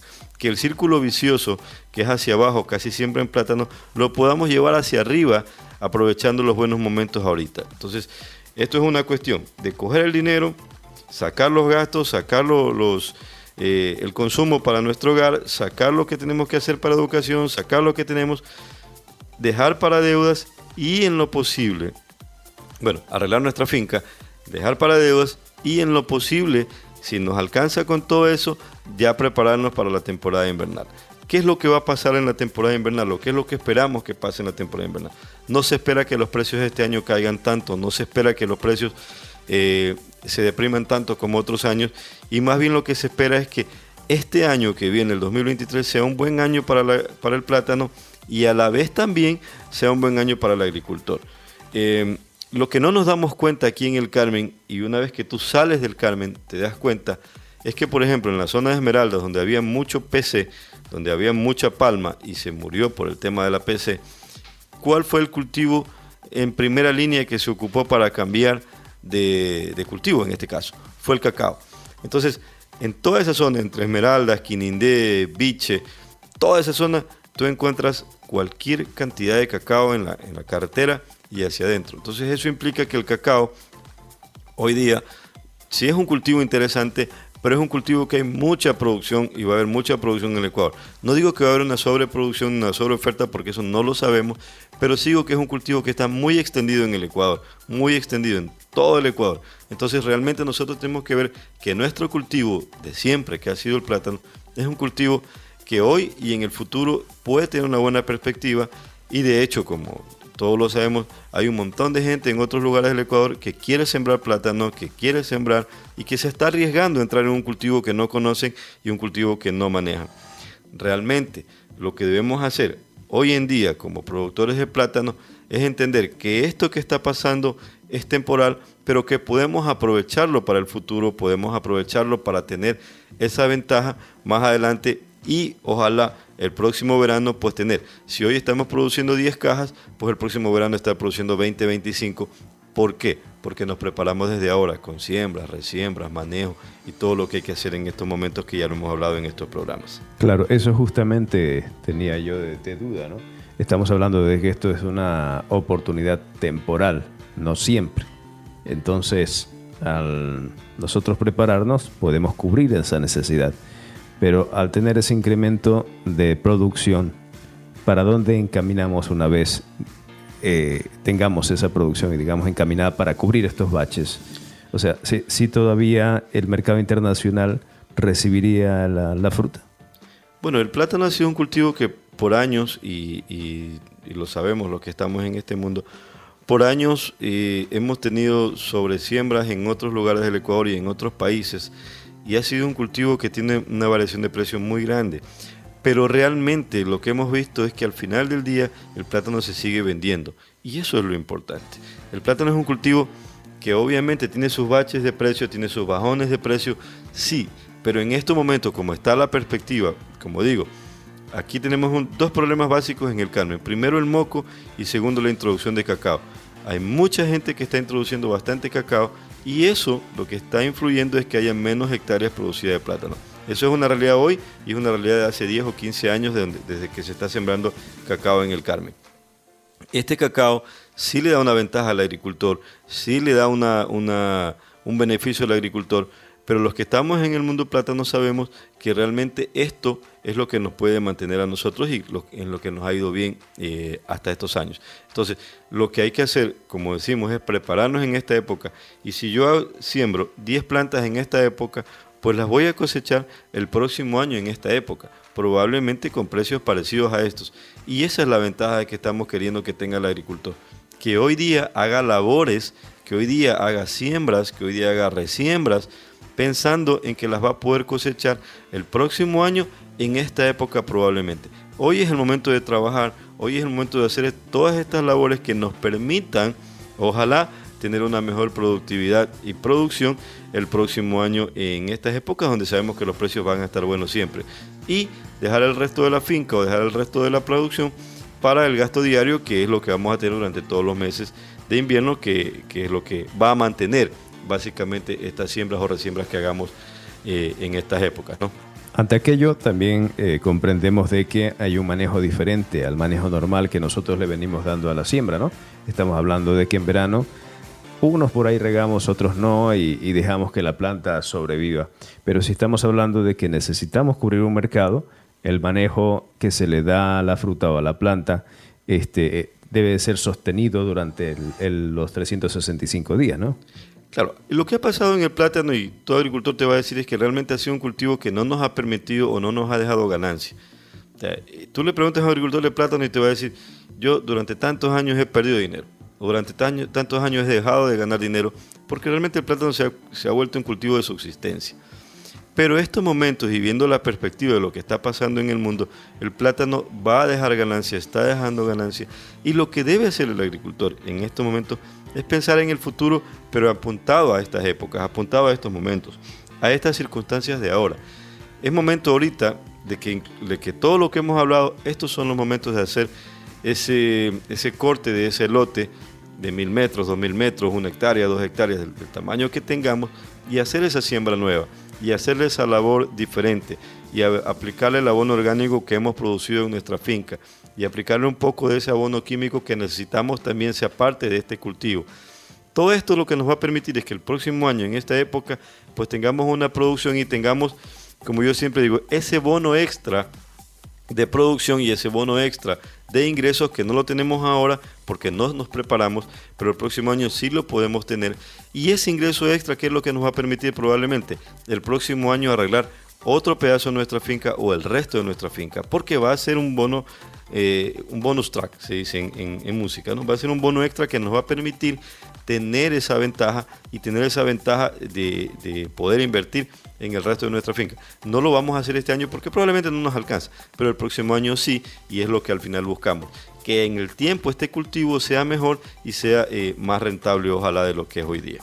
Regresando un poco a la, a la versión planteada en la vía Esmeraldas, estamos hablando que el clima de Esmeraldas hasta una cierta parte, ¿no? Estamos viendo que es igual que el Carmen, ¿no? Y lo mismo hacia los ríos, lo mismo hacia la vía Quito este, no nos ponen aprieto tal vez posiblemente porque el afecte el virus a la, palma y ellos deciden reemplazar aquello con el plátano. ¿O hay una diferencia del plátano sembrado en el Carmen que en estas zonas? Bueno, ya se probó. Te comento que esto de la PCA ya viene cinco años aproximadamente, centavos más, centavos menos. Y, y ellos probaron con plátano y no les gustó mucho el cultivo. Entonces ellos el cultivo que más están teniendo ahora es el cultivo de cacao porque es un cultivo que lo pueden manejar extensivamente como están acostumbrados. Eh, Pero no les gustó por la forma de ellos trabajar. Sí. no tanto porque la fruta no sea tan no sea tan rica como acá, ¿no? Exactamente. El cultivo de, la palma para ellos fue un cultivo extensivo y, y hay productores, por ejemplo, que tenían 100 hectáreas de palma, 200 hectáreas de palma, 1000 hectáreas de palma. Entonces tú dices, 100 hectáreas de plátano sí se vuelve un tema complicado de manejar desde todo punto de vista. 200 hectáreas sí se vuelve complicado y 1000 hectáreas se vuelve complicado. Entonces ellos decidieron, la mayor parte de estas fincas, o hacerlas potrero nuevamente o entrar en el tema de cacao, que es un cultivo que sí se puede manejar un poco más extensivamente. El plátano, por ser un cultivo de corte semanal, por ser un cultivo de cosecha semanal, por ser un cultivo de manejo semanal que tienes que andar deshojando, que tienes que andar es un cultivo ideal para nuestra zona, para nuestros productores, porque vivimos en la finca, porque tenemos una hectárea, dos hectáreas, porque la manejamos con nuestros hijos. Entonces es un cultivo ideal para nuestro manejo como carmenses, como, como zona. Realmente lo que va a pasar, como digo, con estos otros cultivos como el cacao, es que sí hay que tomar en cuenta la cantidad de hectáreas sembradas en el Ecuador. Yo no digo que se va a bajar el precio porque eso nadie lo sabe, no lo podemos pero lo que sí digo es que hay una gran cantidad de hectáreas sembradas de cacao en todo el Ecuador. Y la zona de Esmeralda es una zona fiel espejo de todo lo que hay sembrado. Tú vas para Esmeraldas y encuentras realmente centros de acopio, gente que compra cacao en grandes cantidades. ayer veía, estábamos dando una vuelta por esa zona, ayer veía eh, casi filas de camionetas eh, esperando poder vender su cacao en los centros estos de acopio o los comerciantes que compran este cacao. Entonces sí hay que tomar en cuenta que realmente ese cultivo hay mucha producción en el Ecuador y que puede ser un problema en el futuro. Lo que debemos hacer, como digo, es lo que tenemos y sabemos hacerlo, hacerlo bien y hacerlo de una manera más organizada. Con las herramientas que hemos dado y con las herramientas que necesitemos.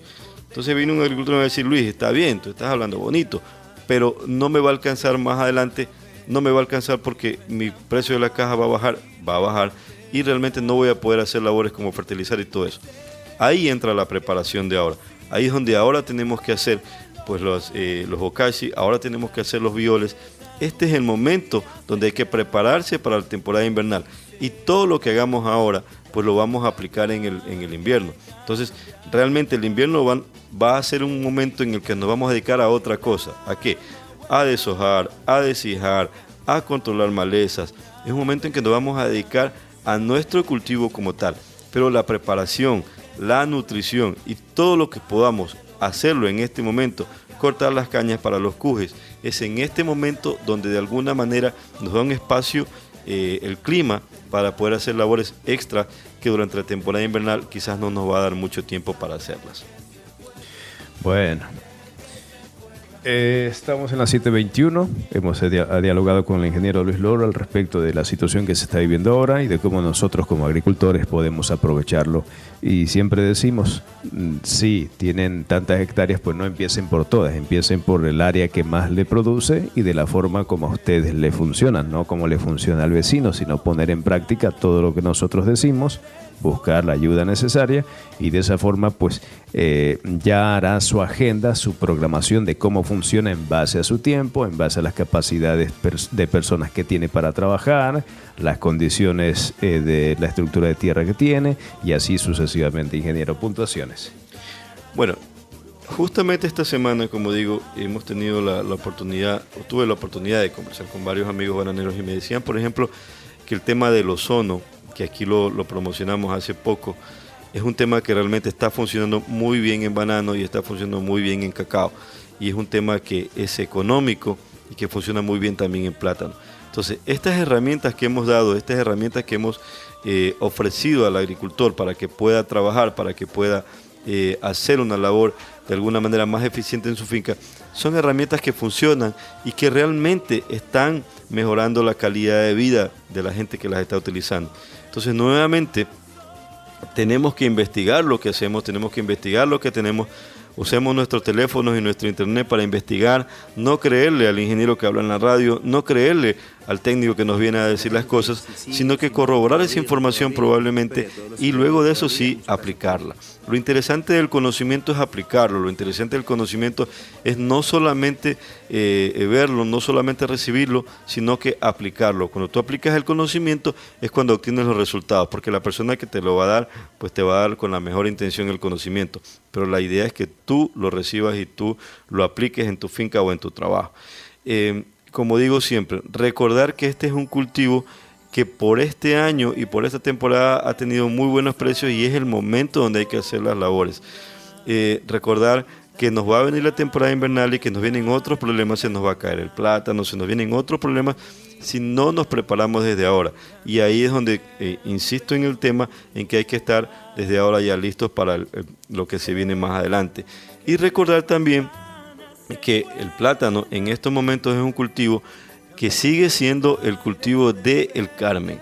Tenemos que recordar que el plátano es el cultivo del Carmen, donde el mejor clima para dentro del Ecuador para el plátano es en el Carmen y que realmente debemos aprovechar esa ventaja que tenemos, esa ventaja estratégica que tenemos que nos permite de alguna manera ser los mejores en la producción y que a pesar de los problemas de calidad que tenemos, los mercados siguen aceptando nuestra fruta. Lo que debemos hacer, inclusive hoy día, es tratar de hablar con nuestros compradores y ojalá poder negociar eh, precios para la temporada invernal. Estos son los momentos donde se puede hacer todo eso, donde podemos preparar la temporada invernal. Estos son los momentos donde podemos realmente preparar nuestra finca para que sea más eficiente y ojalá sea más rentable. Hoy, desde las labores culturales hasta la persona que nos compra.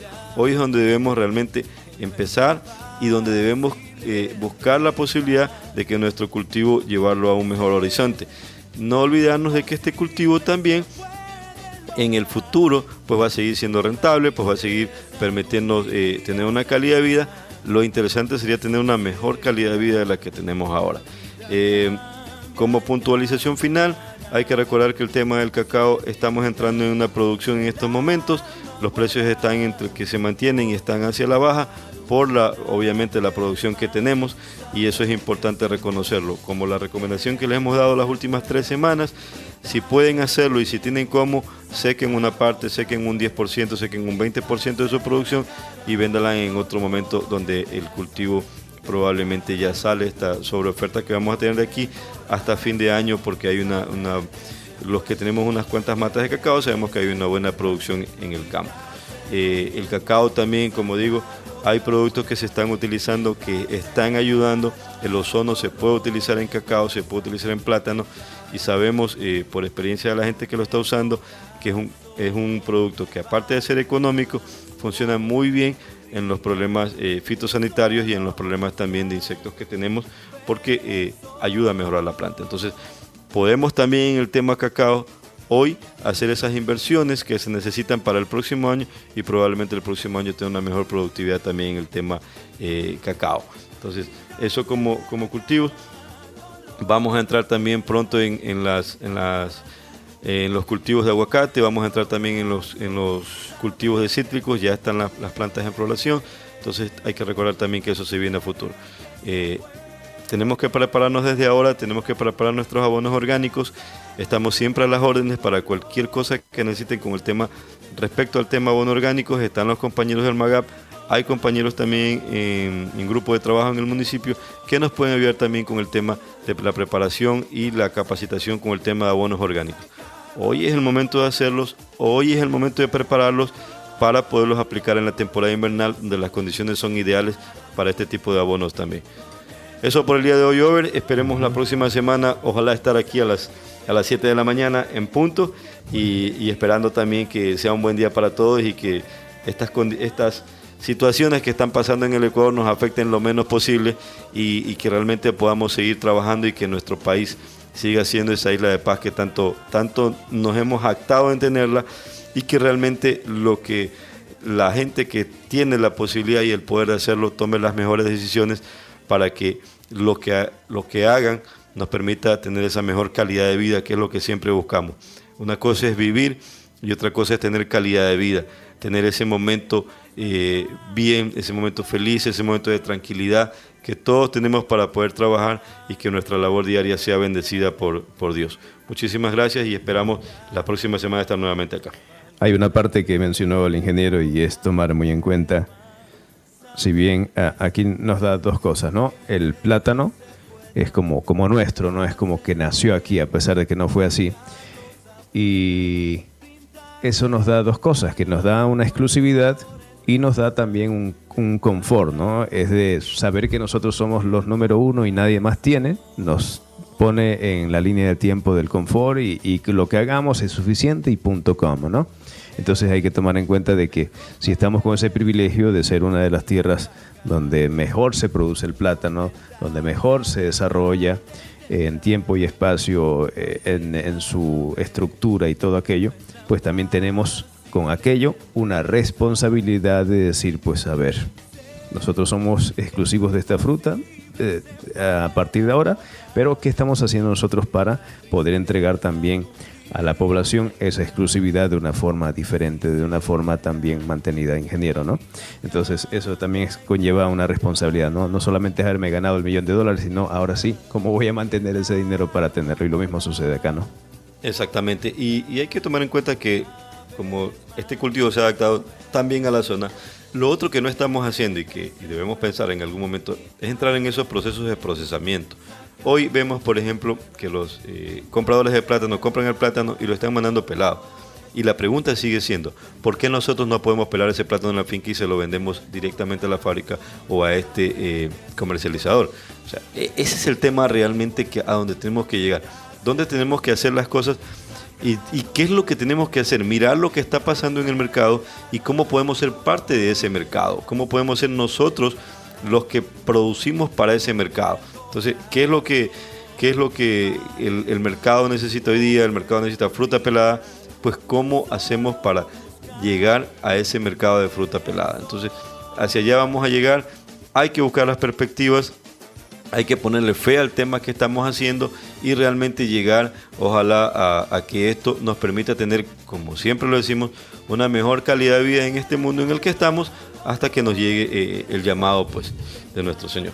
Entonces, eso es un poco... Muy bien, muchas gracias. Ha estado con nosotros el ingeniero Luis Lor, compartiendo conocimientos del desarrollo agropecuario entregando información actualizada. Estamos nosotros constantemente haciendo una especie de escuelita donde entregamos una información puntual ahora, la próxima semana entregamos otra y de esa forma usted va haciendo un desarrollo, una agenda de todo lo que se viene, de todo lo que se está viviendo. La luna ya no hay, no hay luna hecha ahora, este ingeniero, ¿cómo está con la luna? No hay nada todavía, no se puede hacer nada. El ingeniero casi no sabe. Él, él está en la Tierra, no en la luna, dice. bueno, Así estamos entonces. Muchas gracias por estar con nosotros en este, en este día primero de este mes de octubre. Ya se viene noviembre, ya se viene eh, diciembre y así.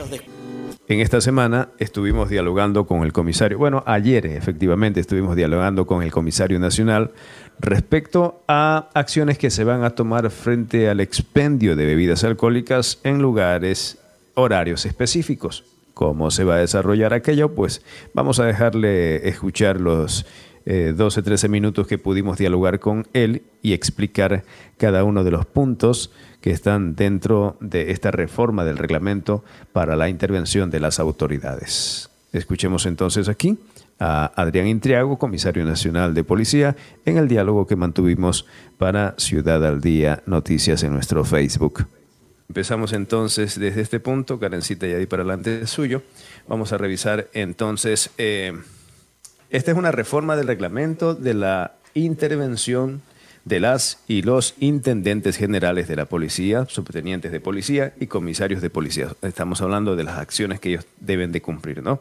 Estamos hablando de la categoría 2 en cuanto al artículo 1 entonces, en los centros de diversión para mayores de 18 años, nosotros vamos a ir leyendo eh, párrafo por párrafo y iremos analizando eh, eh, y estaremos ya desmenuzando cómo, a qué se refiere. ¿no?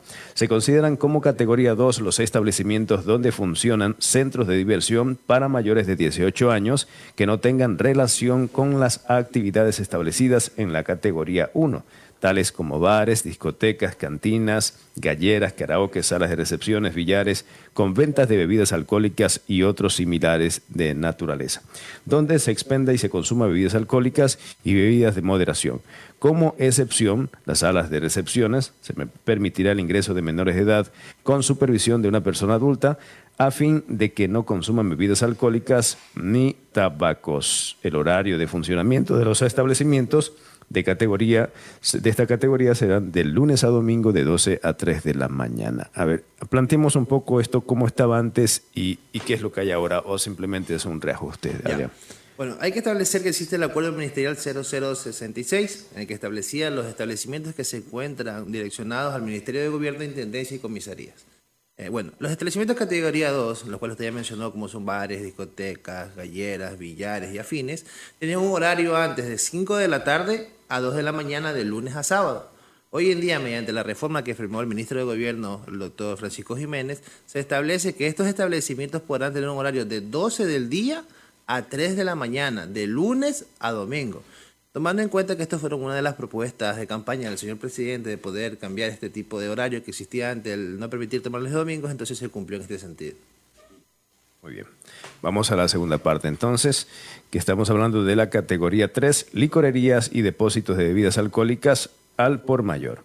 Se consideran como categoría 3 los establecimientos donde se venden exclusivamente bebidas alcohólicas y de moderación para llevar. En estos locales, a diferencia de la categoría 2, está prohibido el consumo de bebidas alcohólicas tanto al interior de estos centros como en el área pública adyacente al local. Los horarios de funcionamiento de las licorerías serían de lunes a domingo de 14 a 1 de la mañana. La comercialización de bebidas alcohólicas y bebidas de moderación dentro de este tipo de establecimientos se podrá efectuar a través de las escotillas como medidas de seguridad exclusivamente dentro de los horarios autorizados para que el tipo de establecimiento del cumplimiento y la disposición que será motivo de sanción al no hacerlo, ¿no? Los depósitos de bebidas alcohólicas de moderación al por mayor podrán distribuir de lunes a domingos de 6 de la mañana a 22 horas. Aquí, ¿qué nos quiere decir esto? Ya, así mismo, bueno, este establecimiento de las licorerías anteriormente tenía un horario de 2 de la tarde hasta las 12 de la noche de lunes a jueves y viernes y sábado hasta las 2 de la mañana. Entonces, asimismo, se estableció un solo horario definitivo de 2 de la tarde a 1 de la mañana de lunes a domingo, o sea, del día siguiente. Entonces, este, asimismo, pues ellos ya anteriormente las, las licorerías no pueden abrir los días domingos, entonces se ha dado este beneficio pues de que puedan abrir de lunes a domingo con ese horario. Tomar en Ah, cuenta también que la mismo el acuerdo ministerial, la nueva reforma, establece que por seguridad de ellos, si ellos lo desean, pueden hacer la venta mediante escotillas. O sea, para precautelar la integridad de los ciertos locales, pues que hay establecimientos un poquito más o ciertos lugares más peligrosos. Estamos hablando que pasadas las 22 horas ya no pueden ejecutar ventas alguna, o sea, tendrán que cerrar. No es como una farmacia que te dice, pues estás de turno y vas a vender 24 No, horas. Claro, no, no, no. Solo hasta la una de la mañana. Le Ah, dan ya. la opción dentro del horario, si ellos desean, a vender mediante escotilla o a su vez pues, abrir su local. Es cuestión del, del dueño. Ah, ya. Muy bien, vamos a la categoría 4, locales de consumo de alimentos preparados. Y esta es una de las dudas que, que- tenemos a mano también, con varias interrogantes. Se consideran como categoría 4 los establecimientos que ofrecen alimentos de preparación para su consumo, tales como restaurantes, cafeterías, restaurantes ubicados en el interior de complejos deportivos, paraderos, plazas de comida, establecimientos donde se expenden comidas populares. Estos son picanterías, comedores, fondas, eh, fruterías, juguerías, heladerías, panaderías, café, eh, etcétera, ¿no? Establecimientos de comida rápida, servicios de catering, entre otros de naturaleza similar, eh, que preparen comidas para su clientela. Los horarios de funcionamiento de estos establecimientos son de lunes a domingos, de 6 de la mañana a 2 de la mañana, y se podrían expender bebidas alcohólicas eh, y de moderación establecimientos en la categoría o establecidos en la categoría durante los horarios de funcionamiento. Se exceptúa esta disposición en los establecimientos de comida rápida y paraderos de comidas extendiéndose, entendiéndose por esto los últimos establecimientos que se encuentren adyacentes a las vías urbanas y rurales, los cuales podrán funcionar de lunes a domingo las 24 horas del día. Se prohíbe que este tipo de establecimientos el expendio de consumo y bebidas alcohólicas y de moderación. Estamos hablando en el local, ¿no? Los locales de esta categoría que cuenten con los permisos turísticos se re- regirán a los horarios establecidos eh, ante este ente rector. Expliquemos ahora cómo está la cosa, porque esta era una de las dudas que existía, porque ahora sí ya el localcito puede vender bebidas alcohólicas y nosotros como licorería nos vamos a afectar, según una consulta que nos hacían. Claro, bueno, hay que tomar en cuenta que antes, anteriormente a la reforma se estaba establecido diferentes horarios. Un ejemplo, los restaurantes podían abrir de 6 de la mañana a 2 de la mañana. Ahí venían cafeterías, dentro, restaurantes dentro de complejos deportivos, plazas de comida y catering, podían abrir de 6 de la mañana a 12 de la mañana. Y las comidas ligeras, fruterías, juguerías, heladerías abrían de 6 de la mañana a 10 de la noche. Ahorita se nos rigió un solo horario a todos, se les dio el beneficio a todos, pero tomando en cuenta que se va a, ha de tomar en cuenta el tema del venta del licor según el establecimiento como lo establece el, lo establece el acuerdo ministerial. ¿En qué sentido? Antes solo se podía vender licor de manera de moderación, o sea, acompañamiento a comida. Hoy en día da la opción de vender licor y el acompañamiento. Pero tomando en cuenta también que no es una licorería, hay que aclarar eso a la gente. Entonces, los restaurantes que son, digamos, yo pido tal vez una cerveza, acompañamiento, tal vez antes no se podía más, tal vez ahorita un poquito más, pero no más. No van a cumplir la acción de licorería, o sea, no va a ser una tipo cantina, no va a ser un tipo bar, porque no, eso es una confusión que hay que aclarar con la gente, que los restaurantes en el que sí se les ha llegado el, tema de la de que ya no diga solo moderación, sino inmoderación, es que ya no van a ser ellos un tipo bar. Entonces, sino que es acompañamiento y un poquito más, pero no más de eso. Y se establece pues también los lugares adyacentes para el tema de las 24 horas, pero también to- tomando en cuenta que no van a poder vender licor. Entonces hay que tomar en cuenta que la gente entienda cuándo sí y cuándo no. Lo que este es un control que debe de hacerse el dueño del local también, ¿no? O sea, Don Over llegó, se comió el ceviche, pidió una cerveza, máximo dos, y ya no le puedo vender más, señor, ¿no? Exacto. O sea, ya es cuestión. Ahora, eh, eh, en- para entender un poco esta parte que me queda todavía con duda, se exceptúa esta disposición los establecimientos de comidas rápidas y paraderos de comidas, entendiéndose estos en los últimos eh, a los establecimientos que se encuentran adyacentes a la vía urbana y rural, los cuales podrán funcionar de lunes a domingo las 24 horas. ¿Cuáles son esos? Lugares adyacentes a la vía rural son, un ejemplo, vías para las parroquias, vías de, un ejemplo, paso lateral, vías alternas, o sea, ya no dentro de la ciudad. Ellos sí pueden trabajar 24 horas, pero no pueden vender el tema de licor. Pueden trabajar con su comida, por ejemplo, lo- el restaurante que está en el kilómetro 42, Digamos, los paradores. los paradores. Ellos pueden trabajar 24 horas. Pero podrían beber, vender una cerveza, por ejemplo, o no. Bueno, tal vez sí, para moderación, Posiblemente. pero más no con la libertad que tienen los restaurantes dentro del casco urbano. Ah, ya, ya. Entendido entonces ahí. Bueno, pasamos a la categoría 4. eh, el 6, tiendas y aves, abacerías. Consideran como categoría 6 los locales y establecimientos de venta de alimentos y bebidas por, eh, al por menor, tales como tiendas, abacerías, venta de frutas y legumbres, frigoríficos, tiendas naturistas, kioscos, abarrotes, micromercados y establecimientos de naturaleza que se encuentren ubicados dentro de las gasolineras. En estos locales está prohibido el consumo de bebidas alcohólicas, incluso en aquellas que consideran de moderación, tanto en el interior así como en áreas públicas adyacentes al mismo. El horario de funcionamiento de los establecimientos será de la categoría, será de lunes a domingo de 6 de la mañana a 0 horas. Esto estamos hablando de las gasolineras, de los bares dentro de gasolinera, por lo que entendemos, ¿no? Eh, no, el establecimiento un poquito más, déjeme ver. Ah, no, sí. Sí, porque habla de... Sí, dentro de gasolineras, así es. Ya, estamos hablando de los bares dentro de la gasolinera, que, Los minimarkets en realidad. los minimarkets, que pueden vender bebidas alcohólicas pero no consumirlo en el lugar. Exacto, así es. Y tienen un horario de atención de 6 de la mañana a medianoche. Bueno, más abajo en el siguiente párrafo se establece el tema de los minimarkets, o sea, que pueden trabajar las 24 horas. Ah, claro, aquí establecimientos ubicados dentro de gasolineras funcionan las 24 horas de lunes a domingos y podrán vender bebidas alcohólicas de moderación o consumo exclusivo en domicilios durante todo su horario de funcionamiento. O sea, si yo voy a la, a la hora que vaya a la a la, hora a que la yo desee a la gasolinera. gasolinera eh, puedo adquirir el alcohol, claro que no puedo tomar ahí, tomando en cuenta, sino que es para llevar. Ya, Bueno, porque siempre sucede que estamos consumiendo alcohol, pero dentro de la gasolinera, ¿no? Bueno. Eh, ¿Qué más? Vamos, pasemos al número 5. A ver, eso sería, esta, esta no la explicamos, Canecita, ¿no? Bueno, ya, expliquemos un poquito cómo funciona esto de las gasolineras y los minimarkets. ¿Qué Ya. es? Eh, bueno, anteriormente eh, las tiendas sí pueden vender bebidas alcohólicas, tienen un horario hasta las 12 de la noche, pero no pueden tomar ahí. Ya. Los minimarkets estaban dentro de esta misma categoría, ya los separaron.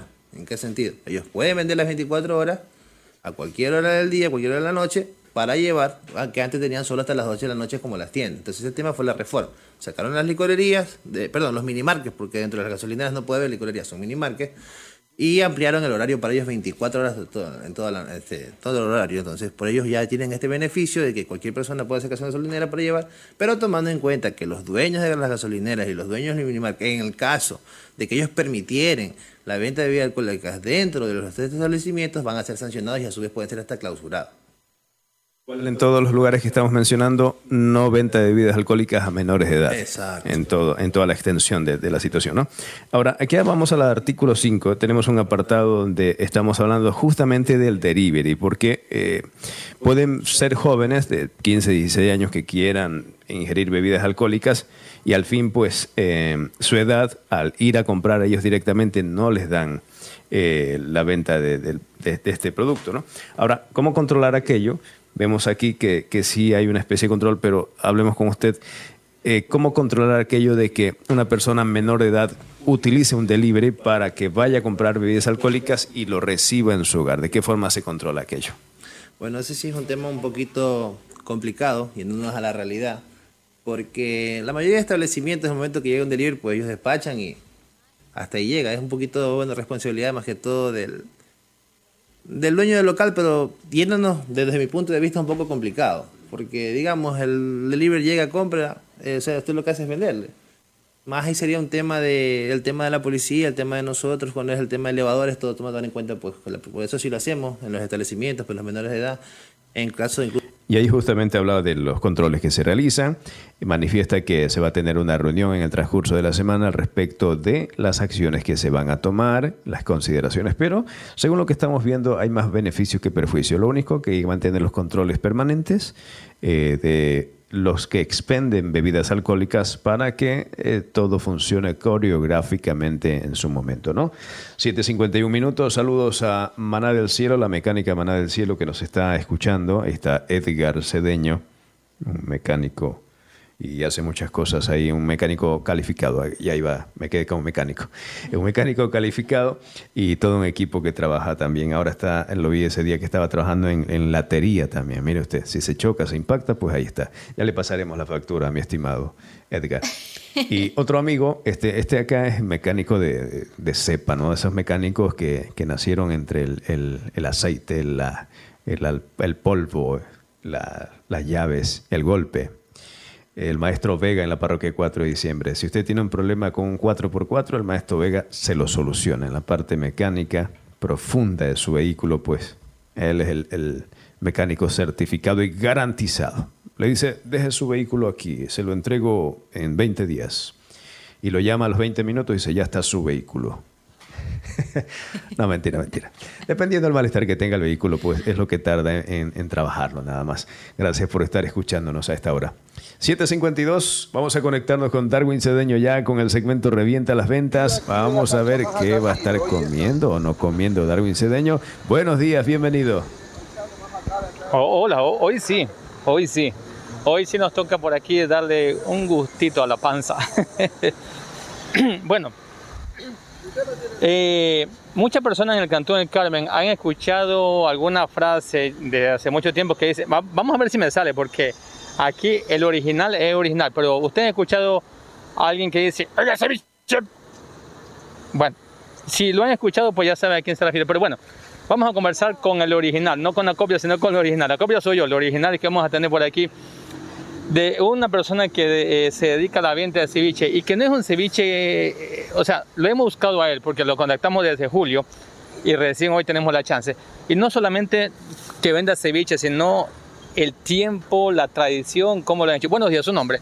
Mi nombre, Bosco Fernando Lord Bailón. A ver, ¿cómo es el, oiga ceviche? Ah, venga, venga el ceviche. Ah, ya, así ha sido.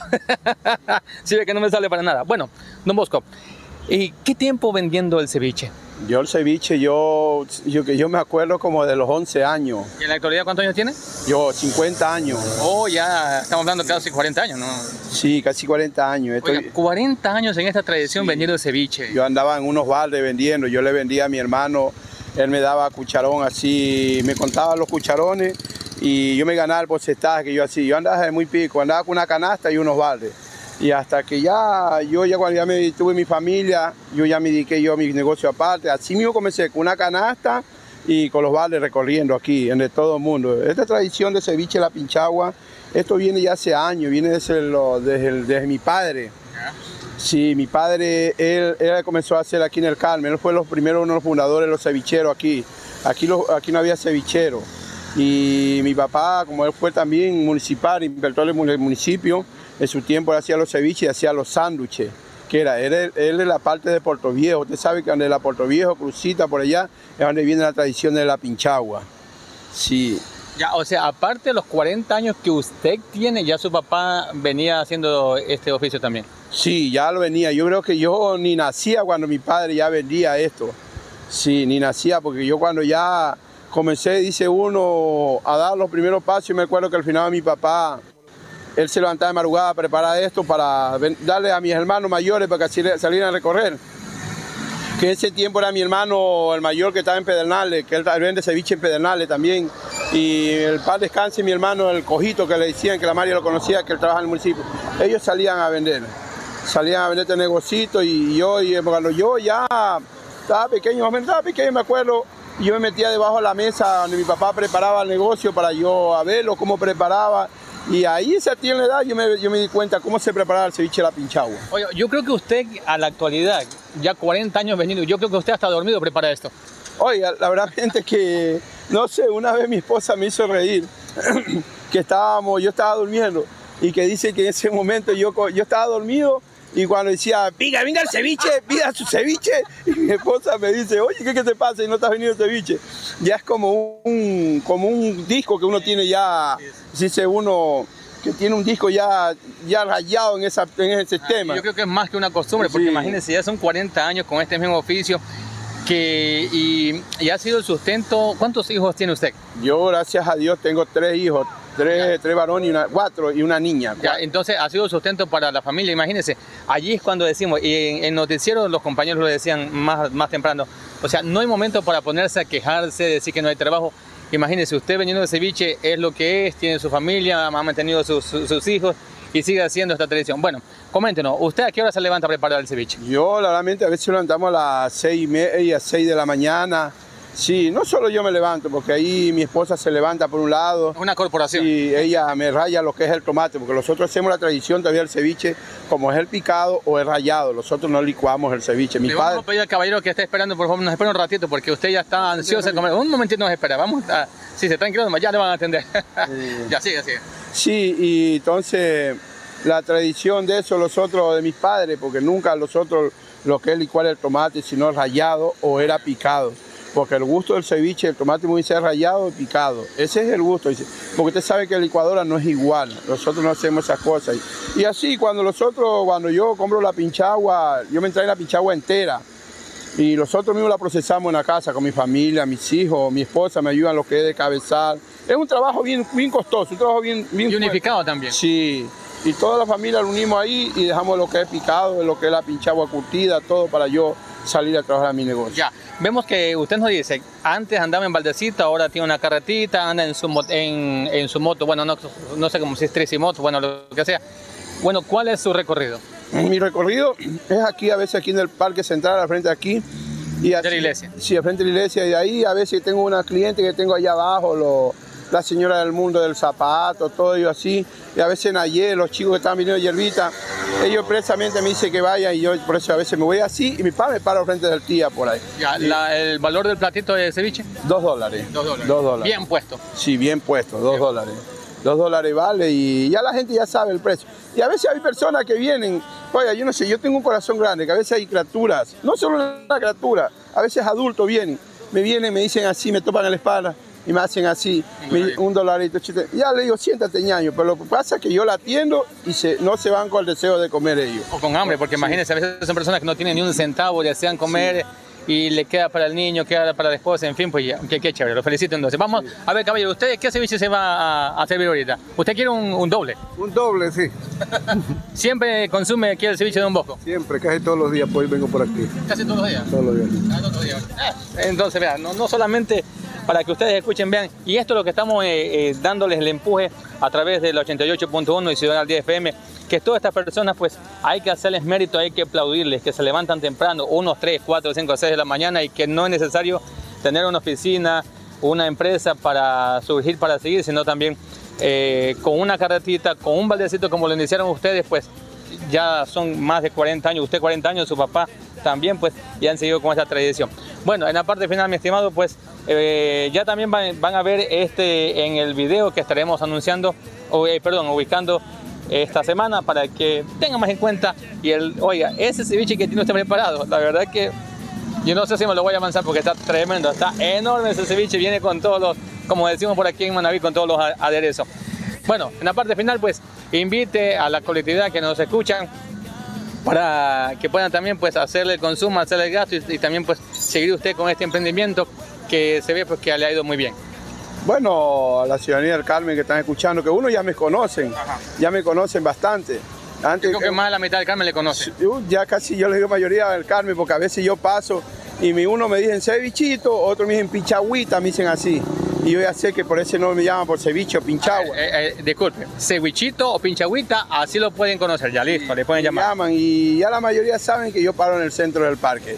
Incluso ahí viene un señor, sabe venir a comer, sí, todo el centro del parque. Yo Ya viene aquí. sacando las monedas. Sí, centro del parque y aquí estoy, aquí me encuentra, como conocido como cevichito o el pinchagua.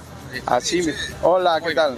Espérese un ratito, ahí va, ahí va. Eso, ¿cómo está mañana entonces? Con el grito, con el grito, con el nombre que lo sabe, lo caracteriza, nos despedimos del cemento, revienta la venta a través de 88 puntos en Ciudad al Día FM. ¿Y cómo dice?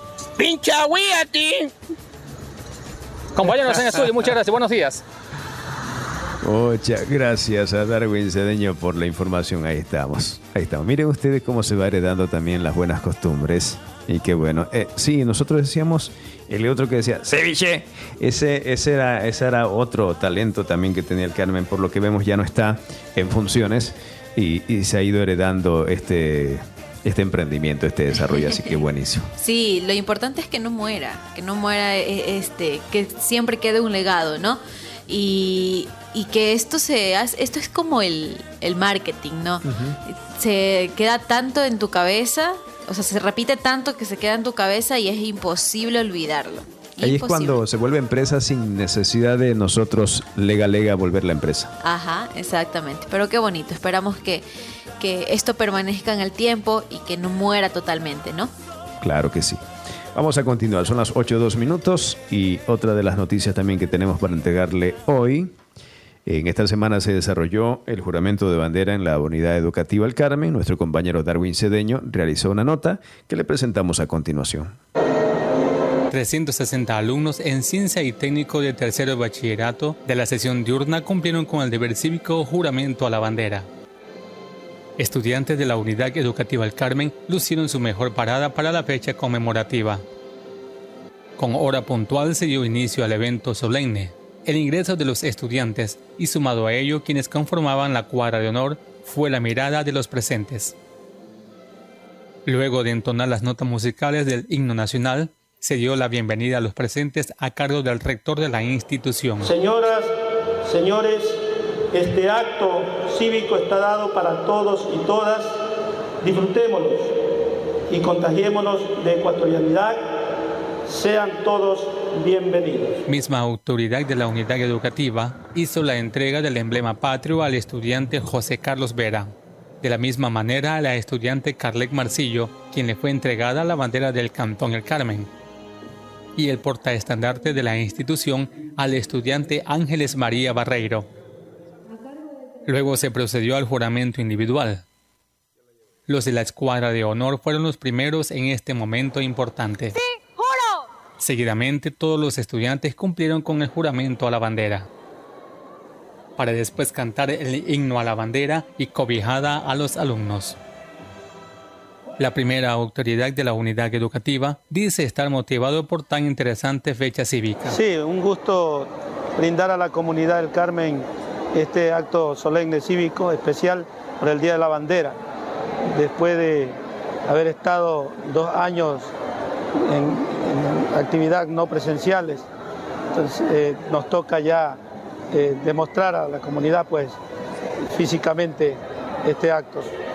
Buena motivación, hemos preparado con entusiasmo, eh, con tiempo bien planificado este acto de 320 estudiantes que juran la bandera en este día. Sí, este, con mucho entusiasmo, amor a la patria, eh, celebrando este día, que el Ecuador eh, siempre tenga la esperanza del bien, de hacer el bien común, de ser honestos y que este juramento en estos jóvenes pues quede en conciencia y lo hagan con toda responsabilidad y triunfen en su vida. Viva el Día de la Bandera. Viva el Día de la Bandera. Para Ciudad al Día, Darwin Cedeño. Darwin Cedeño con la nota importante del juramento de la bandera que se realizó esta semana en la unidad educativa El Carmen. Listo. ¿Cómo está la situación política? Vamos a dejarle también un espacio aquí. Bueno, eh, tuvimos la oportunidad de dialogar con Tamara Montes de Oca, quien es presidenta de la Junta Electoral de Manabí, al respecto de cómo está la situación de este tema de candidatos, quienes van, quienes no van. Bueno, la cifra oficial que ella tenía a la mano en ese momento, cuestión que puede cambiar, puesto de que se está actualizando los datos, según nos manifestaba Tamara, era que para el Carmen habían un total de nueve candidatos, ¿no, Karencita? Ocho. Ajá. Eh, estamos hablando de dos candidatas que no tomábamos en cuenta y hay dos candidatas a la alcaldía, más. Sí, dos candidatas, claro que sí. Entonces tendríamos cuatro mujeres a la alcaldía. Sí. Bueno, Pero, escucha- a ver, a ver, pero dígame. espérese, antes de que, de que después vaya a haber un malentendido, todavía estas candidaturas no están calificadas, así que Estas cuatro candida- eh, candidatas Posibles. posibles, ajá. Eh, no digamos candidatas, digamos precandidatas. Precandidatas. Claro que sí. Entonces tocaría ver si califican o no y de ahí al 18 de diciembre se publicarían los resultados de si van o no van en la candidatura. Ahora sí, presente la nota. Bueno, la entrevista. Sí, ocho candidatos inscritos para la alcaldía del Carmen, que serían precandidatos. Escuchemos qué nos dijo Tamara. en temas de alcaldías, ¿no? Eh, en juntas parroquiales, poco a poco hemos estado- estamos haciendo ya eh, la verificación de, las, los números. Tenemos eh, candidaturas a prefectura en general, tenemos 10, 10 candidaturas inscritas a la prefectura de Manaví, de los cuales dos se encuentran ya en firme sus candidaturas. Y tenemos eh, en el Carmen, tenemos ocho candidatos a eh, alcaldes del Carmen. Todas nuestras resoluciones se encuentran en la página web, absolutamente todas las resoluciones de la Junta Provincial. Los nombres de los candidatos inscritos, nosotros los damos, los publicamos una vez que estos se encuentran en firme. ¿Por qué? Yo le puedo dar una lista de candidatos de que se encuentran inscritos para la alcaldía del Carmen. Sin embargo, es posible, existe una posibilidad de que no todos esos candidatos participen porque se encuentran con alguna inhabilidad o, son impugnados, objetados y no participen. Entonces, eh, sería imprudente dar nombres que todavía no han pasado por el proceso de objeción. Y usted de seguro está diciendo, eh, pero ¿cuáles son esos candidatos y candidatas, señores periodistas? Nos dio nombres, pero exactamente ya dijo, eh, veremos, veremos. Como dijo el, el ciego, veremos. Claro, sí nos quedó igual, nos quedaron muchas dudas, nos quedaron muchas dudas, pero eh, porque primero nos dijo unos nombres y luego pedimos la lista y nos pasaron, pero no consta uno que nos dijo, o bueno, no sé, pero mientras tanto, la lista que tenemos es Mayra Cruz, Franklin Espinosa, Stephanie Chica, Pedro Chila, Rodrigo Mena, Jessica Benilda, Daniel Valareso, y em, ella mencionó una Rosita. persona, Rosita, me parece que era eh, por Pachacuti. Eso estaría confirmando. Y otra persona que también eh, nos haría falta o que quizás estábamos pensando que estaría aquí es eh, Urbano. Entonces, sí le preguntamos varias veces, verificó, pero no constaba en la lista. Entonces, puede que quizás exista una confusión, no sé, no, no sabemos. Entonces tendremos que esperar, tendremos que esperar. Dijo que de a poco pues se irá sabiendo cuáles son las candidaturas calificadas y que ahí ya se sabrán los nombres oficiales. Mientras tanto, los candidatos que están en firme, es decir, los candidatos que están calificados, hasta el momento del Carmen, según la lista de que ella nos envió, no hay ninguno. Pero de Puerto Viejo, para alcalde está Oscar Orlando. eh, para prefect- las pre- prefecturas calificadas está Jorge Arteaga, eh, Isaac Avellán y alcaldía de Puerto Viejo otra calificada es José Miguel, en Manta Harry Rivera, para concejales, eh, concejalías aprobadas, o sea, calificadas, está eh, concejales rurales de Manta por Alianza Nueva Oportunidad, concejales rurales en Chone, Movimiento Pueblo Igualdad, concejales urbanos en Chone, Movimiento Pueblo Igualdad y vocales de juntas parroquiales. Eh, ¿Por qué estas candidaturas están calificadas? Porque nos comentaba eh, la presidenta que es- estas personas inscribieron su candidatura de primerito, o sea, fueron los primeros en inscribirse, entonces por lo tanto ya ellos realizaron su proceso y el CNE los calificó, entonces por eso ya, por ser los primeritos, por ser los primeritos constan. Recuerden que hubo un sinnúmero de personas que, un sinnúmero de candidatos que se inscribieron el último día, entonces estas personas pues tendrán que esperar su calificación también como última. Sí, y sucede también que se les presenta, y sucede también que se les presenta inconvenientes, ¿no? Por ejemplo, deben un centavo a la SRI, por ejemplo. Y sí, solo por ese centavo ya no puede participar el X candidato y tendrán eh, dos días o tres días para reponer esta candidatura y rápidamente buscar quién la, su- la, suplente, ¿no? En este caso, como alcaldes, eh, si sucediera aquello, pues sería como medio, medio loco, ¿no? Que suceda un candidato o una candidata alcalde que les sucediera cosas como esa, ¿no? Entonces, se están moviendo las fichas, ya la actualización la tendremos en nuestro momento, por el momento todavía se conoce, pero se desconoce cuáles son los candidatos para la elección este, de este 2023. En temas políticos también, en esta semana se cumplieron siete años de la ratificación manavita de la manga del cura, solamente como mención, el prefecto eh, Leonardo Orlando, casi digo el otro, Leonardo Orlando manifestó casi el mismo discurso que manifestó el año pasado, que está trabajando, que está haciendo la conexión vial, que no sé qué, no sé cuánto, y hasta ahí, que tiene la regeneración integral de la vía La Manga del Cura, pero esa vía está más huecos que una pista de 4x4. Lo que sí, lo único, el único cambio que hubo del año anterior ahora es que se ha colocado material pétreo en la conexión de Puerto El Mate, que es Parroquia Santa María, Puerto El Mate, hacia la vía que sale hacia Chone, ¿no? Y otro sector también que se le colocó, este, este, esto sí, asfalto, que es la vía que al cruzar Puerto El Humo, paso hacia el lado allá con la gabarra, esa vía está completamente asfaltada que comunica tranquilamente al estar este, conectada esa vía con la de Santa María, Parroquia Santa María, tranquilamente dos horitas, dos horas y media, las personas que viven allá podrían llegar tranquilamente a Puerto Viejo. Entonces, así está la cosa. Bueno, 8 12 minutos y al respecto de las festividades que se están viviendo por parte de Los adultos mayores. los adultos mayores que están haciendo todo algo bonito, hermoso, eligiendo hasta su soberana. Claro que sí, nueve de 10 candidatos el día de ayer se presentaron en el cóctel y autopresentación. Escuchamos eh, quiénes son las candidatas. Mi nombre es Emma Santander, chica. 84 años.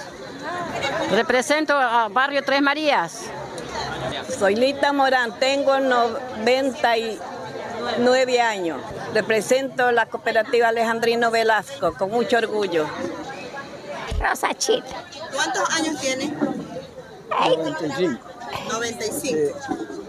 Representa de acuerdo. Nuevo Paraíso. Representa al Nuevo Paraíso. Mi nombre es Teresa Zambrano, represento a Confecciones Sabe. Tengo 69 años. María Moreira, yo represento a los de la tercera edad del barrio Buenos Aires, Unión Popular. Tengo 72 años. Mi nombre es Dolores Vélez, tengo 66 años y represento a San Pedro de Suma, el comunal.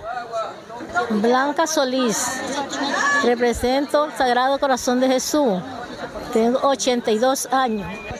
Mi nombre es María Velázquez, represento la comunidad Flor de Manaví, edad 80 años.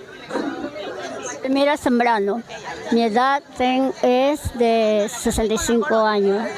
Represento al barrio Paraíso 2. Mira tú qué felicidad de celebrar ellos estas fiestas a, a todo a, a todo gañote como dice la gente en la comunidad. Ayer se realizó una caminata por las calles de la ciudad y finalizó con una misa en la iglesia central. Así que felicidades a todos ellos que viven con energía y positivismo los mejores momentos. Claro que sí. Muchas felicidades para ellos. Con bombos y platillos se dice, con bombos y Eso. platillos. Así han celebrado Es que los adultos mayores. Por eso dije yo. eh.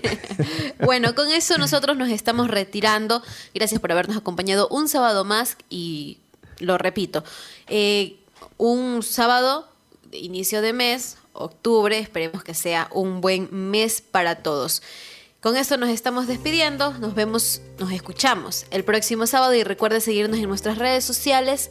Estamos en Instagram, en Facebook, en YouTube, en Twitter, en TikTok también, para que nos vayan a seguir y recuerde que nosotros estamos informando de lunes a viernes desde las 7 de la mañana hasta las 7.30. Así que vayan a seguirnos por allá porque eh, ahí estamos dando la información diaria. Ahora sí, nos vamos, nos retiramos. Un abrazo para todos. Claro que sí, solamente una mención al finalizar que hoy Casa Madrigal, la Casa Madrigal en la Asociación de Ganaderos se estará desarrollando dos funciones, 4 de la tarde y 7 de la noche. 7 de la noche. sí, Así sí. que nosotros vamos a estar allá, gracias por la invitación que nos hicieran.